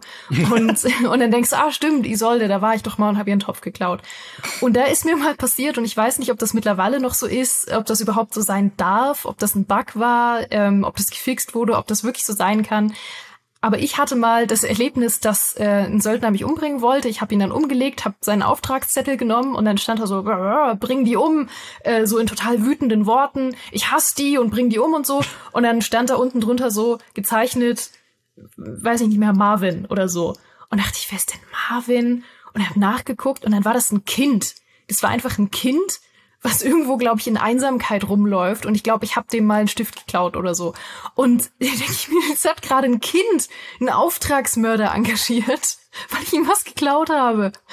Und das war ein Moment, den ich nie vergessen habe, weil es so fantastisch ist. Und ich wünschte, sie hätten mehr dieses ähm, Radiant Quests berühren wirklich die echte Welt, in der du dich auch bewegst in Skyrim und nicht Radiant Quests sind etwas, was sehr separat passiert und abseits von wichtigen Geschichten, damit die sich auch ja nicht im Wege stehen. Also erstens, äh, Vielleicht müssen wir an, an anderer Stelle mal drüber reden, warum du ein Kind beglaust. Aber äh, zweitens, so richtig, ja, alles, was ihr gerade gesagt habt, ähm, das geht ein bisschen weg vom Thema Radiant Quest hin zum Thema Radiant AI, wie es Bethesda mhm. nennt. Also die Radiant künstliche Intelligenz. Gibt's für Radiant eigentlich einen deutschen Ausdruck? Leuchtende.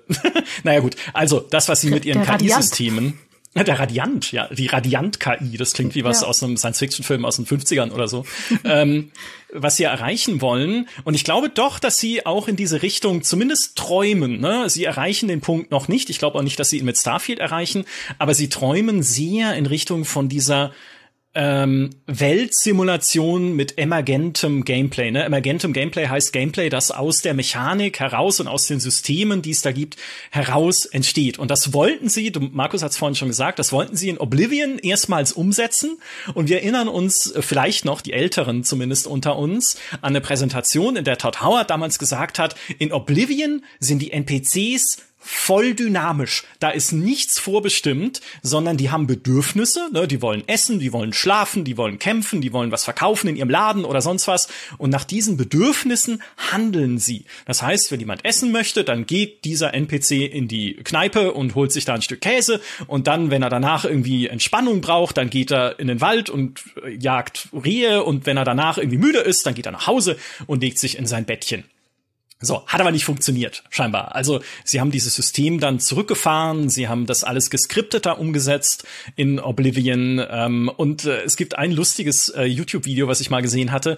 Da hat äh, ein Modder das wieder eingebaut. Also hat versucht, dieses Bedürfnissystem ähm, wieder äh, quasi zur Grundlage allen Handelns zu machen, der NPCs in Oblivion. Naja, und was ist passiert? Sie bringen sich alle gegenseitig um, weil irgendwann kommt es immer an den Punkt, wo irgendjemand irgendjemanden angreift, weil jemand was zu essen haben möchte oder nicht gestört oder was auch immer, ne? weil irgendwas dann äh, irgendjemandem nicht passt und sobald irgendjemand angegriffen wird, äh, versinkt dieses Spiel in einem riesigen Blutbad, weil dann andere drauf reagieren und so weiter. Also äh, scheinbar gab es da diverse Probleme in dieser in dieser Interaktion dieser Systeme, aber das ist für mich schon so ein kleiner Fingerzeig, was Bethesda zusätzlich zu ihren ja handgebauten Inhalten, ne, zusätzlich zu ihrem Story-Content gerne hätte, einfach eine noch dynamischere Welt. Und das mit dem Attentäter, der dir auf den Hals gehetzt wird, oder diesem Kopfgeldjäger, das ist ja nur ein Beispiel für die Dinge, die in einem Skyrim auch passieren können, einfach so als äh,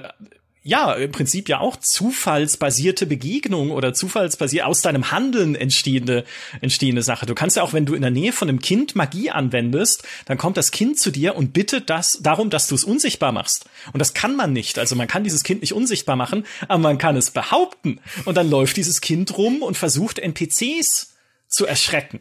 Oder wenn du irgendwie eine Waffe auf den Boden fallen lässt in der Stadt, kann es passieren, dass eine Wache zu dir kommt und sagt, du kannst hier keine Waffe liegen lassen, Kumpel. Ja, es hebt mal gefälligst die Waffe wieder auf und dann kannst du sagen, okay, mach ich, oder du kannst sagen, nee, mach ich nicht. Ja, ich habe die Waffe dahin gelegt, die bleibt jetzt da. Und dann sagt die Wache, okay, Freundchen, wenn du mir so kommst, dann kommst du jetzt entweder den Knast oder du gibst mir irgendwie fünf Goldstücke als Bestechung. Dann vergessen wir die ganze Sache.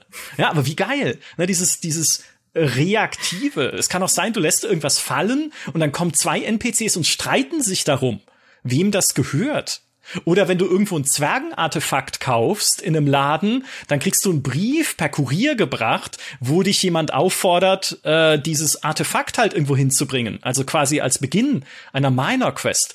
Oder, oder, oder. Du kannst Dinge erben von äh, irgendwie NPCs und kriegst das dann als Brief mitgeteilt. Du kannst von NPCs den Auftrag bekommen, ihren größten Feind zu erschrecken, nachdem sie dich dabei beobachtet haben, wie du äh, mit bloßen Fäusten auf irgendjemanden eingedroschen hast bei einer Schlägerei, die auch wieder eine Zufallsereignis sein kann in der Welt, dass sich jemand zu einer Schlägerei auffordert.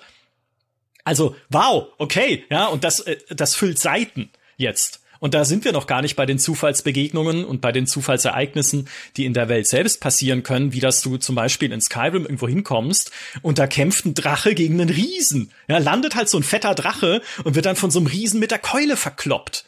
Oder, das habe ich gestern in Fallout 4 erlebt, ich hatte mir vorgenommen, ich laufe einfach ein bisschen durch Fallout 4 und äh, versuche mal irgendwie so Zufallsbegegnungen aufzunehmen, weil es das in dieser Welt auch gibt. Und ich bin da rumgelaufen und rumgelaufen und es ist nichts passiert. Ne? Das heißt ja nicht umsonst das Ödland in Fallout 4 Bethesda.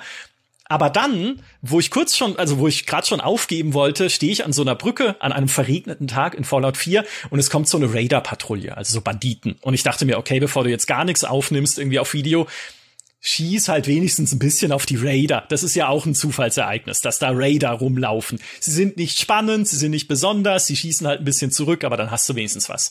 Während ich dann gegen diese Raider kämpfe, kommt ein Vertibird, so ein Flieger, der stählernen Bruderschaft und fängt auch an, auf diese Raider zu schießen. Dann springen zwei Mitglieder der stählernen Bruderschaft in Powerrüstungen aus diesem Vertibird auf den Boden, nehmen diese Banditen mit unter Feuer und als die erledigt sind, stapfen dann diese Power-Rüstungsleute noch ein paar Schritte weiter Und dann ist da auf einmal eine Todesklaue, die sie angreift. Oder Todeskralle, Todesklaue, Riesenviech auf jeden Fall in Fallout, ne, dass sie angreift und gegen das sie dann auch kämpfen. Und ich mische natürlich fröhlich mit und denke mir dann so, wow, es geht doch. Ja, also natürlich sind das keine, äh, in dem Fall auch keine handgebauten Geschichten.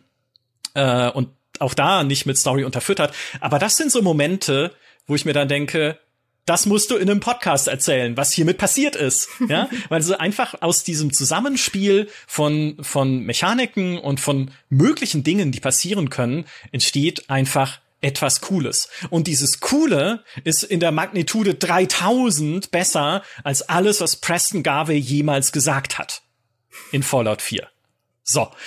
Und jetzt ist halt die Frage, in welche Richtung gehen Sie denn jetzt mit diesem Starfield? Was war, Markus, was war denn bei dir die erste Reaktion, ähm, als du diese Starfield-Ankündigung gesehen hast, wo sie ja sagen, hey, ne, wir haben 1000 Himmelskörper in dieser Galaxis und ihr könnt sie dann ähm, alle besuchen und wenn ihr sozusagen auf einen Planeten zufliegt, dann wird äh, dann werden da äh, entweder gar nichts drauf generiert, ja, dann liegen da halt nur irgendwie Rohstoffe zum Sammeln, oder wir generieren dann dort drauf handgebaute äh, äh, Elemente, also zum Beispiel eine Raumbasis, wo dir dann eine Quest gegeben wird, zum Beispiel, dass da jemand entführt wurde und dann musst du dieses Entführungsopfer halt aus einer anderen Basis retten, aus einer Piratenbasis, die auf einen anderen Planeten generiert wurde. Ne, das mal so als Beispiel. Markus, wie ging's dir, als sie das angekündigt haben? Hast du da auch, saßt du da auch davor und hast gedacht, oh wow, Preston Garvey 2.0?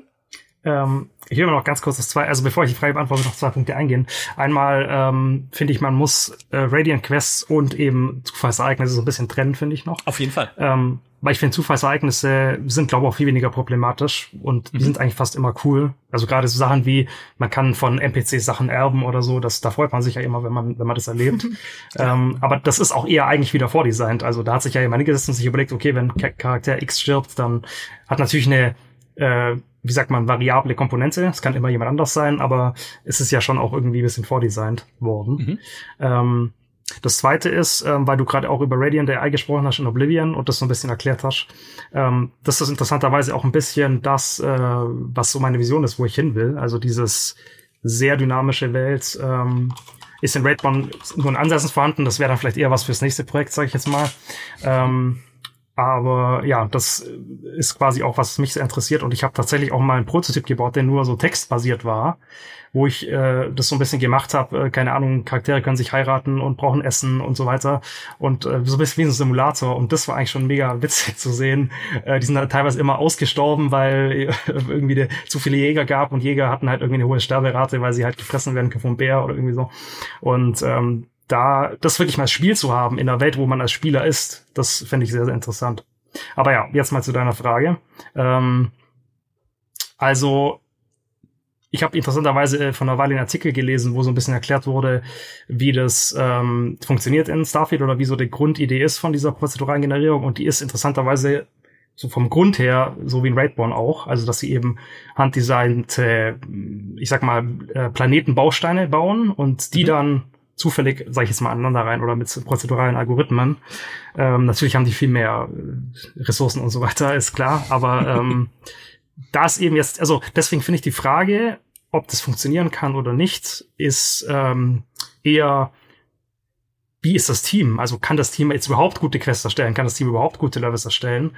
Und haben sie dann auch genug Budget, um wirklich diese kritische Masse zu erreichen? Weil das Problem habe ich in Raidborn auch so ein bisschen. Ich muss eine gewisse kritische Masse an Inhalten erreichen, damit es eben, damit es nicht repetitiv wird, damit es sich nicht wiederholt. Ja. Und ähm, das Interessante ist auch, ähm, ich hatte das ja initial mal mir so gedacht, dass ich, dass ich dadurch Ressourcen sparen kann. Deswegen habe ich so ein bisschen gemacht. Am Ende hat sich aber herausgestellt, eigentlich ist es eher ein zusätzliches Feature, das mir auch mehr Aufwand bedeutet. Ähm, beziehungsweise eigentlich multipliziert es das, was du von Hand designst wenn du es richtig machst. Also wenn ich meine kritische Masse erreiche, wiederholt sich vielleicht nach fünf, sechs Spielstunden mal ein Raum in den Dungeon. Das ist aber dann auch nicht so schlimm, weil dann ist er vielleicht noch ein bisschen anders, er ist nicht genau gleich und so. Und diese kritische Masse muss man so ein bisschen erreichen. Und das ist eben die Frage, ob sie das halt überhaupt können, weil zum Beispiel in Fallout 4 ähm, gab es schon gute Quests, aber ich finde, da hat man schon so ein bisschen, oder das war einer der Kritikpunkte auch, dass es zu wenig gute Quests gibt, sag ich jetzt mal. Oder hatte ich auch das Gefühl, als ich es gespielt habe. Und äh, da ist die Frage, schaffen sie es, A, halt dann die Bausteine gut genug zu machen und B, sind dann auch genug da, dass es sich halt nicht wiederholt, dass ich nicht zehn Piratenbasen habe, wo ich irgendjemand retten muss. Ja. Ähm, aber ich finde die Frage, also ich finde die Fragestellung, ob das Spiel dann gut oder schlecht wird, ändert sich nicht, ob sie jetzt prozedural machen oder nicht, weil die Frage, so wie sie es jetzt umsetzen, ist dann eher, können sie ja überhaupt ein gutes Spiel machen oder nicht?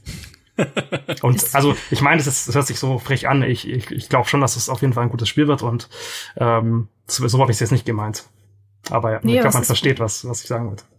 Völlig richtig. Ich glaube, worauf das alles hinausläuft, ist ähm, auch eine Sache, die ja zum Beispiel Mari schon öfter erzählt hat, ähm, wenn wir über Starfield gesprochen haben ähm, in, in den letzten Talks. Äh, Mari ist ja Pen and Paper Meisterin von Orkenspalter TV und äh, kennt sich damit aus mit äh, zufallsgenerierten Inhalten beziehungsweise prozeduralen Inhalten, die natürlich bei Pen and Paper ein bisschen anders funktionieren, aber total das gleiche Konzept haben. Und er hat sie ja was genannt, was ich nie vergessen habe, weil das so smart ist. Ähm, der hat sie ja das genannt, äh, eine Zufallstabelle äh, weil man das eben unter anderem beim Pen and Paper so nennt, dass man einfach eine gute Tabelle braucht, damit ein gutes Spiel und eine gute Erfahrung am Ende dabei rauskommt. Sprich, du brauchst nicht nur genug in der Anzahl, sondern auch interessante, zufällige Dinge, die in dieser Tabelle drinstehen und verschieden miteinander kombiniert werden können. Und das heißt, am Ende läuft ja alles auf diese Zufallstabelle hinaus, mit der sie arbeiten und nicht auf die Frage, ob es nun prozedural ist oder nicht. Ja, ja, genau. Wie viel, wie viel steckt da wirklich drin?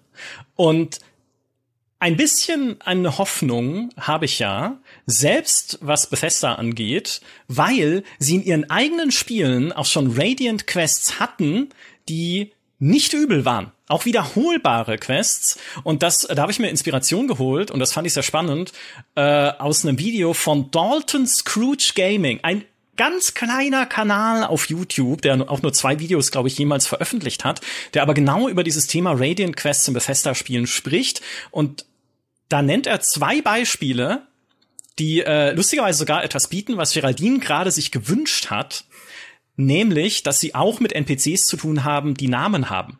Ne, dass sie schon alleine nicht einfach in die Welt rein generiert werden mit äh, belanglosen Charakteren und beide haben zu tun mit dem Dawnguard Add-on. Ne? Dawnguard, die Dämmerungswacht, kämpft gegen Vampire. Ähm, ein Setting, was mir nicht ferner liegen könnte. Vampire, so Quatsch, ne? Also habe ich überhaupt nichts mit am Hut. Mhm. Aber, aber es gibt ähm, für die für die Volkiha oder wie die heißen, diesen Vampir-Clan und die Dämmerungswacht jeweils eine wiederholbare Radiant Quest äh, äh, Kette quasi oder ne, also so eine wiederholbare Quest und als Vampir lautet deine Aufgabe, den Namen der Dämmerungswacht in den Schmutz zu ziehen, indem man in einer Stadt, ne, in einer zufälligen Stadt, einen möglichst namhaften NPC tötet und dann bei der Leiche ein Schreiben platziert, was die Dämmerungswacht da irgendwie mit verbandelt, ne? so quasi ein Bekennerbrief, dass der dunkle Geschäfte mit der Dämmerungswacht äh, am Laufen hatte und deshalb umgebracht wurde, um die einfach ins schlechtes Licht zu rücken. Und besonders gut läuft das, wenn du dabei auch noch eine Rüstung der Dämmerungswacht anhast. Und da haben wir tatsächlich mal eine Quest, die dich dazu auffordert, jemanden umzubringen, der einen Namen hat. Ja, also einen Händler oder sowas, ne? Oder halt irgendwie eine Figur, eine Alchemistin oder sowas, die in dieser Stadt bekannt ist und nicht einfach nur Stadtwache 17 oder so. Das ist das eine. Und für die andere Seite, für die Dämmerungswacht, gibt es äh, die Radiant Quest, dass du einen Vampir oder eine Vampirin aufspüren sollst, die sich äh, in der Stadt versteckt und ausgibt als irgendwie so reisender Händler oder Barde oder Pilger oder so. Und dann musst du da halt rumschauen, okay, hat jemand bleiche Haut, hat jemand rote Augen von den Leuten, die da äh, unterwegs sind und vielleicht auch als Händler dastehen und Sachen verkaufen. Und dann kannst du die aber nicht einfach umkloppen, weil dann würden die Stadtwachen sagen, hey, Moment mal, Sekunde, ne, was, wir haben eh gehört, dass die Dämmerungswacht ein bisschen zwielichtig ist. Was bringst du hier einfach Leute um mitten auf dem Stadtplatz? Sondern du musst diesen Vampir dann außerhalb der Sichtweite von anderen NPCs ausschalten und dann musst du schauen, wie machst du das? Ne? Kann ich äh, ihn überreden, mir zu folgen mit Sprachtalenten? Kann ich irgendwie das schleichend lösen und irgendwie einen Pfeil verschießen von irgendwo, wo man mich nicht sieht? Kann ich irgendwie bis nachts warten, bis die Wachen dann weg sind oder bis dieser NPC woanders ist, dass ich ihn unbemerkt in der Nebengasse irgendwie niederknüppeln kann oder sowas? Also sie geben dir dann in dem Fall sogar noch spielmechanisch unterschiedliche Lösungswege. Was einfach super ist, ne, für so eine eigentlich ja generierte Quest. Ich kann selber entscheiden, will ich da äh, offensichtlich offensiv kämpfen, will ich da schleichen, will ich da reden. Sowas liebe ich in Spielen. Leider gibt's das nicht oft. Ne? Also es gibt nicht viele Beispiele, wo Bethesda das so, äh, das so macht, aber es könnte halt eine Chance sein, wie man Radiant Quests auch besser machen kann. Ne? Und wie man in dem Fall ja sogar, wenn man namhafte NPCs umbringen muss, Eindruck hinterlässt in der Spielwelt, weil die sind dann weg. Ja, mhm. und ich weiß nicht, wie das ist, wenn es Quest-NPCs sind. Also Story-NPCs sind wahrscheinlich eh dann unsterblich, aber dann ist die Quest halt auch weg, ne, wenn du jemanden dann äh, da abgemurkst hast als Vampir. Ja. Schöne Idee. Die, äh, die zweite Idee vielleicht noch, die als Chance drin stecken würde in diesen Radiant Quests. Ich glaube, das werden sie in Starfield so nicht umsetzen, ähm, weil wir da schon Signale in eine andere Richtung gesehen haben, weil sie sagen, die Fraktionen in Starfield sind alle dafür da, gemeistert zu werden. Also die stehen nicht unbedingt in Konflikt miteinander, sondern du kannst dich jeder Fraktion anschließen und auch ihre kompletten Auftragsketten durchspielen. Ja, du triffst dabei irgendwie Entscheidungen über Leben und Tod und manche Leute verlassen vielleicht auch die Fraktion aus, auf Basis dessen, was du entschieden hast, aber äh, die liegen nicht im Krieg miteinander. Und du kannst jetzt auch nicht, du verdirbst es dir nicht mit einer Fraktion, wenn du dich der anderen anschließt. Aber das wäre auch eine Chance für Radiant Quests, ne? dass du sagst, okay, wenn ich jetzt eine Basis auf einem Mond errichte, der im Territorium der Crimson Fleet liegt, also dieser Piratenfraktion, und ich überlasse dann die Führung dieser Basis in Starfield einem General der United Colonies oder sowas, also eher von der, von dem Imperium sozusagen in dieser Starfield-Welt, und dann mal schauen, was das mit der Crimson Fleet macht. Ja, die werden damit nicht glücklich sein. Die United Colonies sind vielleicht glücklich und damit schürt man ja ein bisschen diesen Konflikt in dieser Welt und die grundlegende Forderung wäre dann, naja, dafür bräuchte aber ein Spiel wie Starfield einfach so eine Art Reputationssystem. Ne, so ein Rufsystem, wie man es auch wieder kennt aus MMOs, wo ich dann Ruf sammle bei Fraktionen oder meinen Ruf auch ruinieren kann, bis zu dem Punkt, wo mir die Fraktion dann einfach nicht mehr offen steht, wo die sagen, okay, mit dir wollen wir nichts zu tun haben. Du hilfst hier die ganze Zeit den ähm, dem Freestar Collective, Leute wie du, äh, wollen wir hier nicht. Bisschen so, wie es in Fallout New Vegas war, ne, mit seinen Fraktionen. Da konntest du ja auch nicht alle Fraktionen einfach durchspielen. Aber Bethesda ist halt eher an dem Punkt, wo sie sagen, nee, möglichst viele Inhalte sollen für möglichst viele Leute zugänglich sein. Und deshalb wollen wir da keine so Blocker einbauen. Schade. Also einerseits cool, ja, weil ich dann kann ich halt alles trotzdem erleben und stehe dann nicht irgendwie wie auch in einem Gothic irgendwann vor der Wand, wo es heißt, okay, jetzt musst du aber eine Wahl treffen. Auf der anderen Seite, vergeben sie damit halt auch Möglichkeiten ähm, mit den Radiant Quests und mit dem, was sie da an prozeduralen Inhalten drin haben, mehr zu spielen. Plus natürlich noch die moralische Ebene. Ne, was ich vorhin gesagt habe, in Fallout 4 einen Bauernhof ausrauben für die stählerne Bruderschaft, ist ja jetzt, also ja, sie müssen essen, aber es ist auch nicht cool, ja, dir da Essen zu klauen von einem Bauernhof. Und auch da, sie haben in Fallout 4 das Karma-System rausgenommen, das Gut-Böse-System. Hey, wie gerne würde ich einfach zu einem Bauern gehen und dann steht da, okay, gib mir dein Essen aber es kostet mich Karma-Punkte. Danach werden mich Leute in dieser Spielwelt anschauen und sagen, hey, du bist der Arsch, der von den Bauern irgendwie Essen abgezockt hat? Hast du eigentlich kein Gewissen, Freund? Und schon hättest du es auch wieder mit dieser Radiant AI verbunden, die ja mehr auf dich reagieren soll. Ne? Wo die Stadtwache dann halt nicht nur sagt in Skyrim, oh, du hast einen Drachen erlegt, huhuhuhu, das ist aber toll. Oder oh, der Streitkolben, den du trägst, sieht aber gefährlich aus.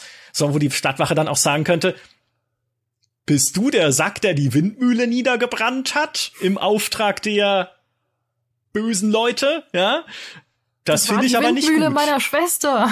Ja, und dann entsteht daraus eine Quest und du musst zu dieser Schwester gehen und dich bei ihr entschuldigen. Und wenn du es nicht machst, geil. Ja, also, dass das alles einfach mehr verwoben ist und mehr aufeinander aufbaut. Wie gesagt, ich glaube nicht, dass das in Starfield passieren wird, sonst hätten sie es gezeigt. Weil das sind eigentlich die Dinge, die die man zeigt und die man auch mal äh, auch so in der Präsentation dann nach vorne stellt, wenn sie das geschafft hätten. Aber es ist zumindest eine Chance, wie man sowas, wie es Bethesda macht, auf eine neue Stufe heben könnte in Zukunft. Dann in, in 40 Jahren, wenn Elder Scrolls, Elder Scrolls 6 erscheint oder sowas. Markus, ja. eine wichtige Frage noch mhm. ähm, zum Abschluss, weil wir sind schon, wir, wir sind schon gut über die Zeit hier, aber es ist mhm. einfach ein spannendes Thema. Ich muss auch noch zwei Dinge loswerden, bevor wir gleich beenden. Also wir müssen leider alle, leider alle hier bleiben. Also dann, dann stelle ich jetzt kein, stell ich keine Frage und ihr redet einfach noch ein bisschen. Ich wollte auch noch eine Sache sagen, ja. ähm, Markus, mach du erstmal.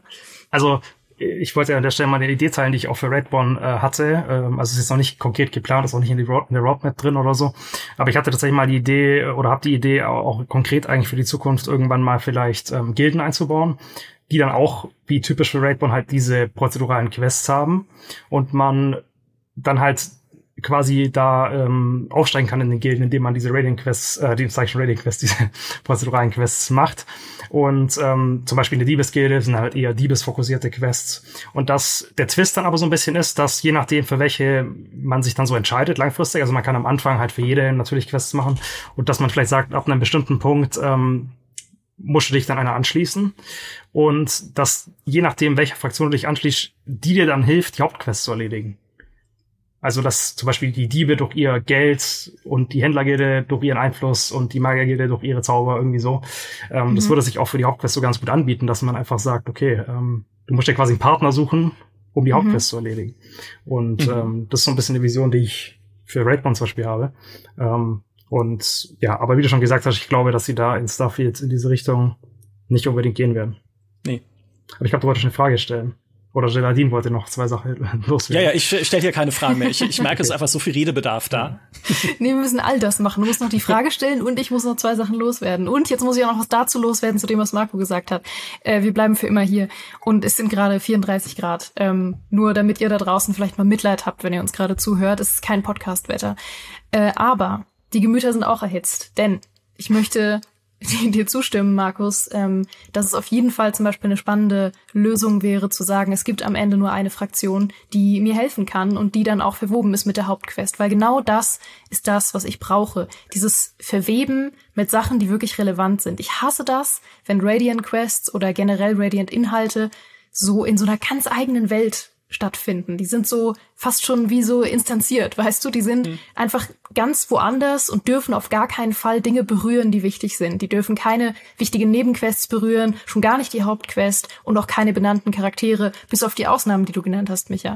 Und genau das sind die Ausnahmen, die spannend sind und vor denen ich keine ähm, Angst mehr sehen möchte einfach. Das ist was, was ich mir wünsche, dass Bethesda endlich diese Angst verliert. Du hast es auch schon gesagt, Micha, äh, einem Inhalte zu verwehren. Also diese Angst haben sie immer gehabt und das ist ja auch kommt ja aus einem ehrenwerten Gedanken, weil sie natürlich wollen, dass man ähm, Sachen nicht verpassen kann und natürlich ist das ein, ein Spirit, den sie einfach haben mit ihrer freien Sandbox, aber es ist doch okay. Ich hab, also ich finde das in Ordnung, wenn mir Sachen einfach verwehrt werden manchmal. Ich finde es das schade, dass sie zum Beispiel es nie gemacht haben, ähm, dass man basierend auf einem bestimmten Hintergrund oder einem bestimmten Volk, das man spielt, bestimmte Sachen nicht machen kann.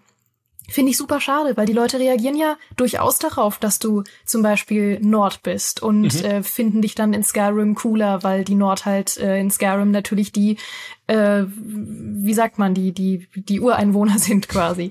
und und das äh, ist ja was total ähm, nachvollziehbares und ich fände es äh, zum Beispiel gut auch einfach, wenn ich als ein bestimmtes Volk mit bestimmten anderen Völkern von Anfang an äh, eine bestimmte Beziehung habe, die andere Völker wieder nicht haben. Also das ist doch genau das, was ich haben möchte und wo ich einfach keine Angst sehen möchte und wo ich auch nicht böse wäre, wenn mir dadurch Inhalte verwehrt bleiben, weil wer spielt schon wirklich jeden möglichen Zweig in Skyrim. Jeder spielt ja den Charakter eigentlich, den er spielen möchte und er erlebt eben diese Dinge, die er als der Charakter erleben möchte. Mhm. So. Und das ist die eine Sache. Die andere Sache ist, ich habe, wie gesagt, würde mir einfach wünschen, und es klingt jetzt so bösartig, aber ich würde mir wünschen, dass mehr wichtige Charaktere sterben können. Weil es gibt Lösungen dafür. Es gibt die Lösung zu sagen, die Quest kannst du jetzt leider nicht mehr machen. Finde ich spannend, vor allem wenn ich vorher weiß, dass das die Wahl ist, dass ich ähm, entweder nur die eine Quest oder die andere Quest machen kann. Finde ich super. Ähm, ich fände auch gar nicht so schlimm, wenn ich es hinterher rausfinde, äh, sofern es jetzt nicht eine 30-Stunden-Questlinie ist, die ich dadurch nicht machen kann. Ähm, die andere Lösung ist, äh, das gibt's ja in Skyrim durchaus auch, wenn nämlich zum Beispiel so Charaktere sterben wie die Besitzer von Tavernen, dann müssen die ja ersetzt werden. Und das werden sie in Skyrim und durchaus smart. Also es gibt zum Beispiel, ich weiß, dass es ja die äh, diese legendäre Taverne zur beflaggten Meere gibt.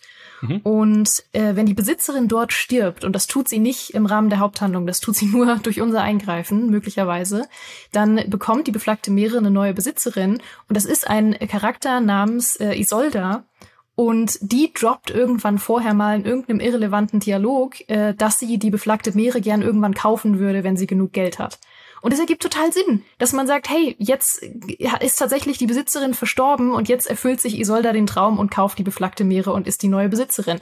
Also es können ja durchaus NPCs zum Beispiel den Platz von verstorbenen NPCs einnehmen und dann zum Beispiel auch Quests weiterführen.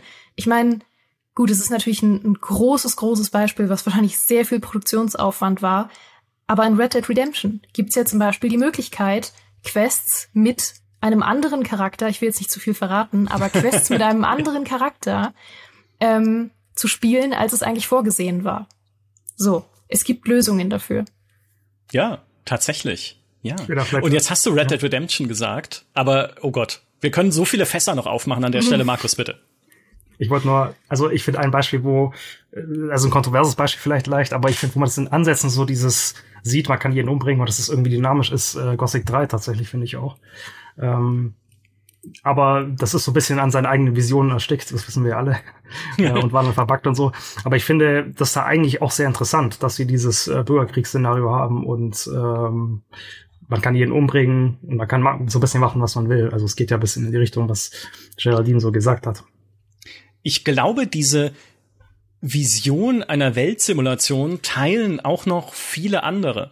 Ne, bis zurück zum ursprünglichen Stalker, zu der ursprünglichen Idee auch für Stalker mit diesem A-Live KI-System, das sie damals angekündigt haben, wo ja nicht nur irgendwie Tiere und andere Stalker sich gegenseitig jagen sollten und Fraktionen sich gegenseitig bekriegen, sondern sie wollten ja auch da eine komplette Spielwelt simulieren in dieser Zone, die dann auch erkundet wird von computergesteuerten anderen Stalkern, also anderen Leuten, die da unterwegs sind, die sogar im Extremfall das Geheimnis dieser Zone hätten lösen können, bevor du da überhaupt hinkommst. Mhm. Also sozusagen eine KI, die parallel zu dir das Spiel durchspielt, haben sie so dann nicht umgesetzt. Ähm, Einerseits, weil das wahrscheinlich keinen Spaß gemacht hätte, ne, wenn irgendwann da steht Game Over, die KI hat gewonnen. denkst du, hä, ich, ich kämpfe ja noch gegen Mutantenhunde. Einerseits natürlich auch eine technische Herausforderung. Ähm, sie haben ja dann das runtergedampft darauf, dass Stalker nur in festgelegten Arealen operieren in dieser Welt, also ne, so in, in eingezäunten Gebieten sozusagen und dann auch nur simuliert werden in einem Radius von 150 Metern um dich rum, also eine sehr viel kleinere Vision ist es am Ende geworden. Aber trotzdem, diese Idee einfach zu sagen, in Zukunft wollen wir Welten, die sich einfach so dynamisch anfühlen, dass wir einfach reingehen können und die Welt reagiert auf das, was wir tun. Wer da ganz vorne mit dabei ist, ist halt Rockstar. Ne, weil du gerade Red Dead Redemption gesagt hast, das ist ja was, was sie einfach sukzessive versuchen, in ihren Spielen weiter auszubauen. Ne? Dass in GTA 5 schon du einfach natürlich sehr viel Chaos anrichten und erleben kannst. Ne? Nicht umsonst ist GTA bekannt für seine Polizeiverfolgungsjagden. Einfach, okay, ich baue Mist in der Welt, oh nein, die Polizei schießt auf mich, ich baue mehr Mist, okay, noch schlimmere Polizei kommt oder noch stärkere Polizei und es explodiert alles in einem Chaos, ähm, das einfach dann eine Weile lang mega Spaß macht. Plus irgendwie, wenn ich einen Autounfall baue, kann es halt sein, okay, das andere Auto fährt einfach weg oder die andere Person irgendwie, die hinterm Steuer saß, rennt weg oder sie steigt aus, zieht einen Baseballschläger und geht auf mich los. Und dann kommt ein Krankenwagen, fährt noch mitten rein, dann äh, kommt noch mal ein Auto und fährt dagegen, dann steigt da jemand aus und hat eine Pistole in der Hand und sowas. Also einfach dieses dieses kaskadierende Chaos, ähm, was sie dann in Red Dead Redemption noch versucht haben, weiter auszubauen mit den Interaktionen mit NPCs in dieser Spielwelt. Also du kannst ja in Red Dead Redemption 2 an einem, an einem Be äh, Be Bäcker? Nein, Beggar, an einem Bettler, heißt es auf Deutsch, vorbeikommen. Das meinte ich, an einem Bettler, ähm, der so eine Augenbinde trägt und sagt, bitte eine Spende für einen Blinden. Und dann kannst du mit der Waffe auf den zielen und er zuckt zusammen und du sagst, Moment mal, wie, woher weißt du denn, dass ich gerade mit einer Waffe auf dich ziele? Und äh, der Bettler war dann so, was, hä, wer spricht da? Ja, mh, ist klar. Ne?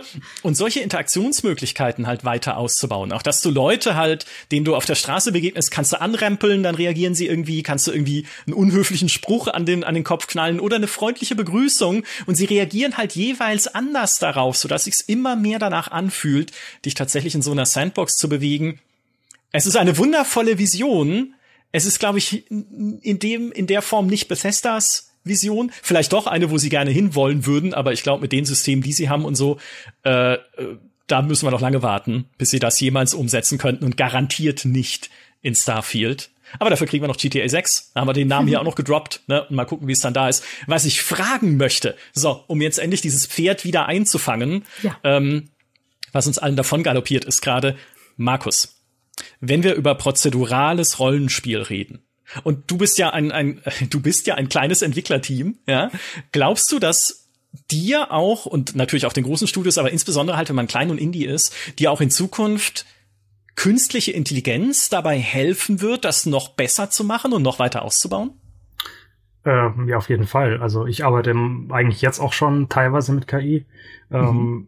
Also zum Beispiel, also ich habe teilweise damit experimentiert und es dann nicht final benutzt, aber bei manchen Sachen benutze ich es auch jetzt schon. Also ich habe zum Beispiel experimentiert mit ähm, so KI-Stimmen. Es war mir dann aber doch so ein bisschen zu trashig, sage ich jetzt mal. Wobei ich mir noch nicht so sicher bin, ob es vielleicht nicht doch Sinn macht, weil ich könnte damit halt tatsächlich die prozeduralen Quests vertonen, was schon cool ja. wäre. Mhm. Es würde auch so gehen, aber wäre halt einfach ziemlich teuer.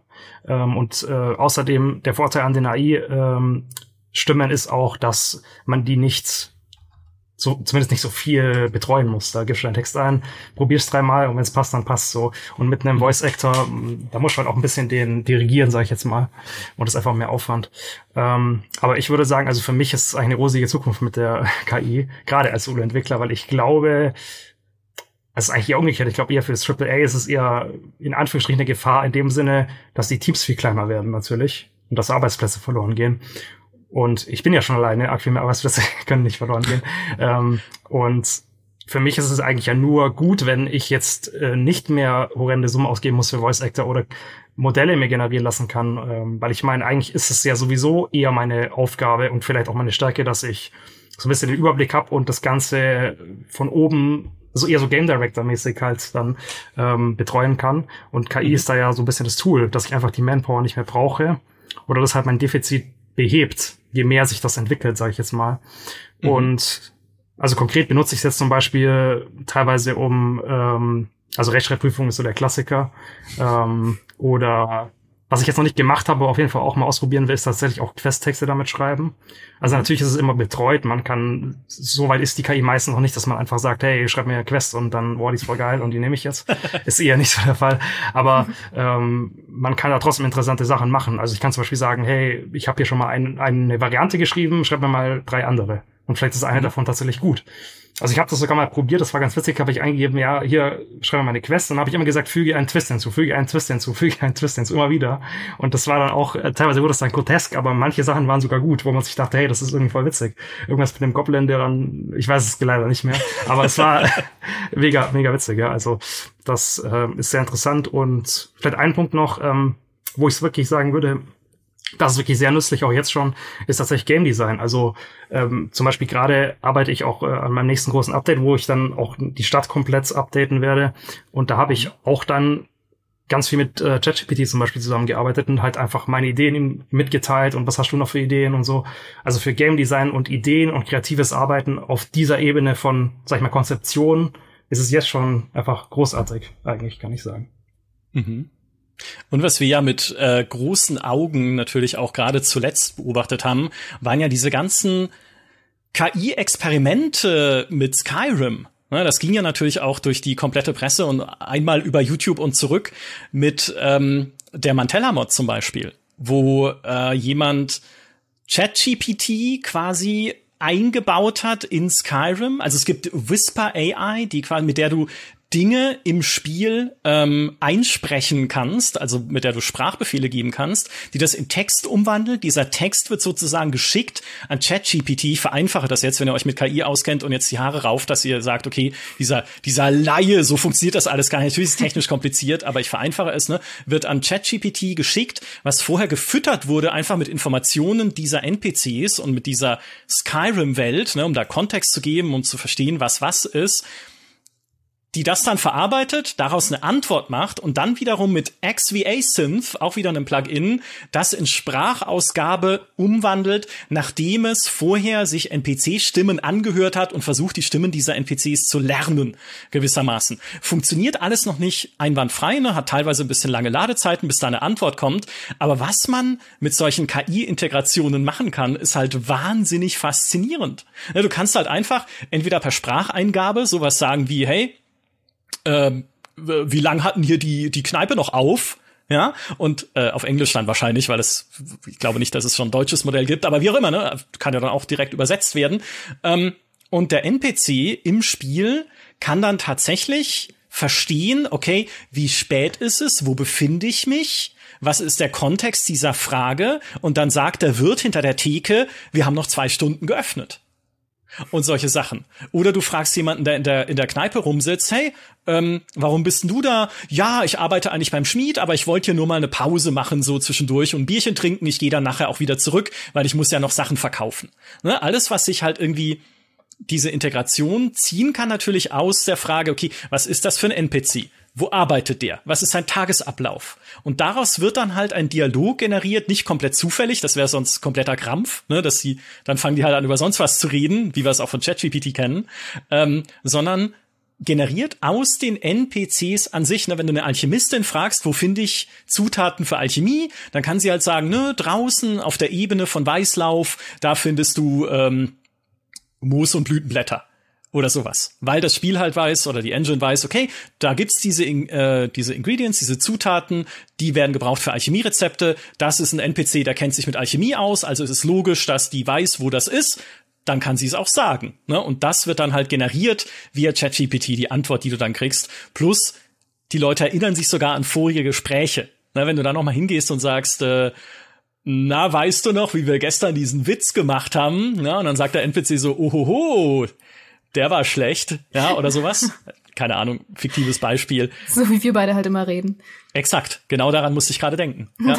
ähm, aber es sind halt coole Sachen. Ne? Und das geht halt nicht nur mit ChatGPT, es gibt auch InWorld AI, was so eine Entwicklungsplattform ist für KI-Charaktere, wo du auch Texte halt direkt eingeben kannst. Zum Beispiel eine Stadtwache fragen, wenn sie mal wieder ihren Standardspruch bringt, ne? ich war mal ein Abenteurer wie du, dann bekam ich einen Pfeil ins Knie, kannst du halt fragen, oh, was ist da passiert?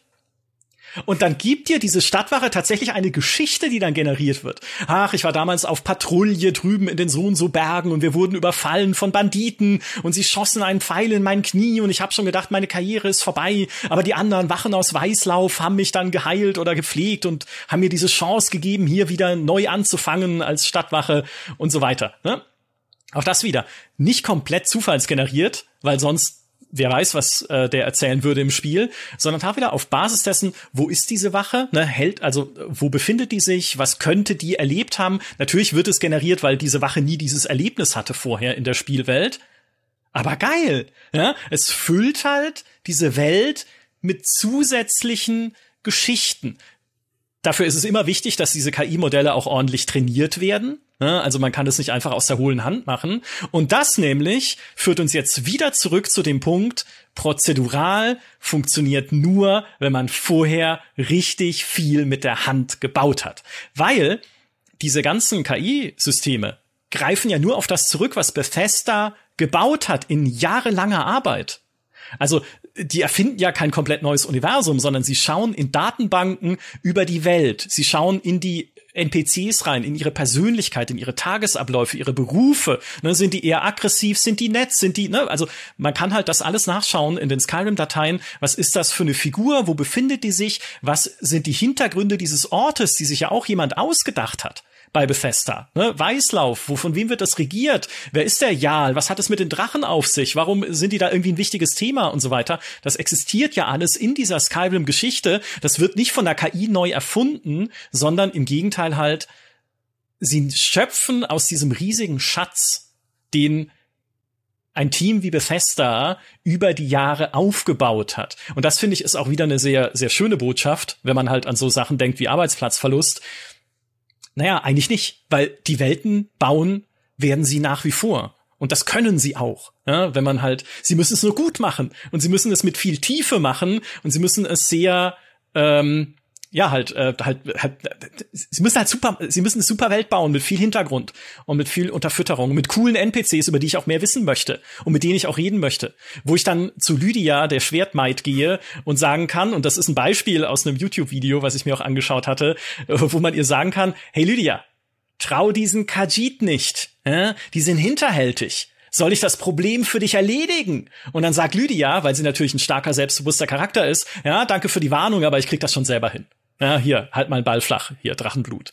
Also sehr, sehr cool, auch dass sie halt den Kontext dann verstehen, dass wenn du mit einer Figur redest über Skuma, die Figur weiß, okay, Skuma ist eine Droge in dieser Skyrim-Welt. Und dann kommt es wieder auf den Charakter an. Ist das jemand, der dann sagt, oh, Drogen sind nix, ne? Keine Macht der Drogen oder ja, hin und wieder in der Freizeit, dann nehme ich mir auch mal eine Skuma-Pfeife. Skuma.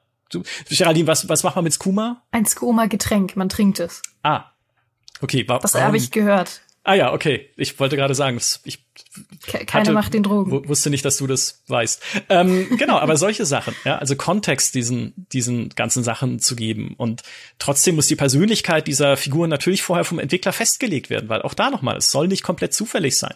Und wen ich noch sehr cool fand, und dann höre ich auf, über diesen KI-Käse zu reden, weil es einfach auch da, das ist mein Steckenpferd so ein bisschen, wenn es um Prozedurales geht, ist äh, Harika. Harika ist eine Mod, für eine KI-Begleiterin für Skyrim, ähm, inklusive auch da wieder Plugin für den Audio-Input, wo du ihr Befehle geben kannst und Gespräche mit ihr führen kannst und auch diese Figur, die man da rein modden kann, da braucht man dann irgendwie einen Azure-Server, einen Cloud-Server plus OpenAI oder sonst was, also ist auch nicht so leicht einzurichten, aber diese Figur kann dann auch im Spiel ihre Umgebung und andere Figuren wahrnehmen, so dass du sie halt fragen kannst, Harika, wer ist jetzt eigentlich hier gerade in meiner Umgebung? Und dann geht das Spiel in seine Datenbank und schaut, okay, welche anderen NPCs befinden sich gerade in der Zelle, ne, in der Spielweltzelle, in der du dich befindest. Und Harika sagt, ja, da ist irgendwie ähm, Hubert Einauge und äh, Drachenschwanz Pete und äh, und Clara die die Verrückte oder so. Ne? Oh, und du übrigens, du bist auch da.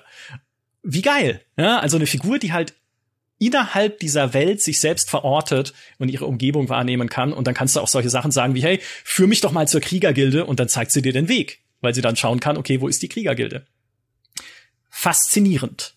Ich will da ganz kurz an der Stelle eine Empfehlung aussprechen und ein bisschen Eigenwerbung machen für GameStar. Und zwar ähm, gibt es tatsächlich ein interessantes äh, Video von DevPlay dazu. Ähm, Vielleicht könnt ihr sogar verlinken, das ist auch noch, ich glaube, gar nicht so lange her. Da wird genau über ja. dieses Thema gesprochen. KI in, in der Spielentwicklung und was es für einen Effekt haben kann. Dann muss ich da jetzt gar nichts mehr dazu sagen, weil das fasst nämlich äh, alles, was ich sagen würde, zusammen. Da könnt ihr einfach weiter sliden zum nächsten Video. Ja, genau, ja, hab ich mir gedacht, kann man gleich den Flow aufrechterhalten. Wunderbar. Es wird verlinkt werden hier an dieser Stelle, denn wir sind schon leider, weil da ich könnte da ewig drüber reden. Ich glaub, muss drei ich Stunden gestehen. locker noch. Auf jeden Fall.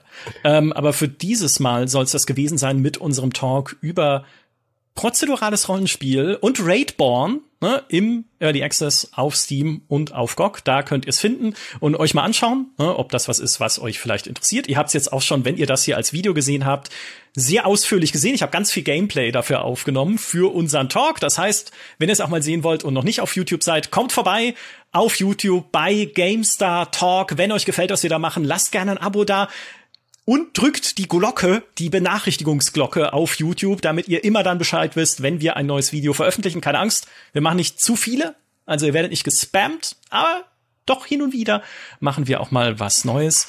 Ich hoffe, ihr hattet heute sehr viel Spaß mit unserem Talk. Ich auf jeden Fall. Und ich sage vielen Dank, Markus, und vielen Dank, Geraldine. Ja, ich bedanke mich auch dafür die Einladung und ja, bis vielleicht zum nächsten Mal. Mal schauen. Bis bald. Und zum Abschluss erzähle ich noch meine liebste Zufallsbegegnung aus Fallout 4.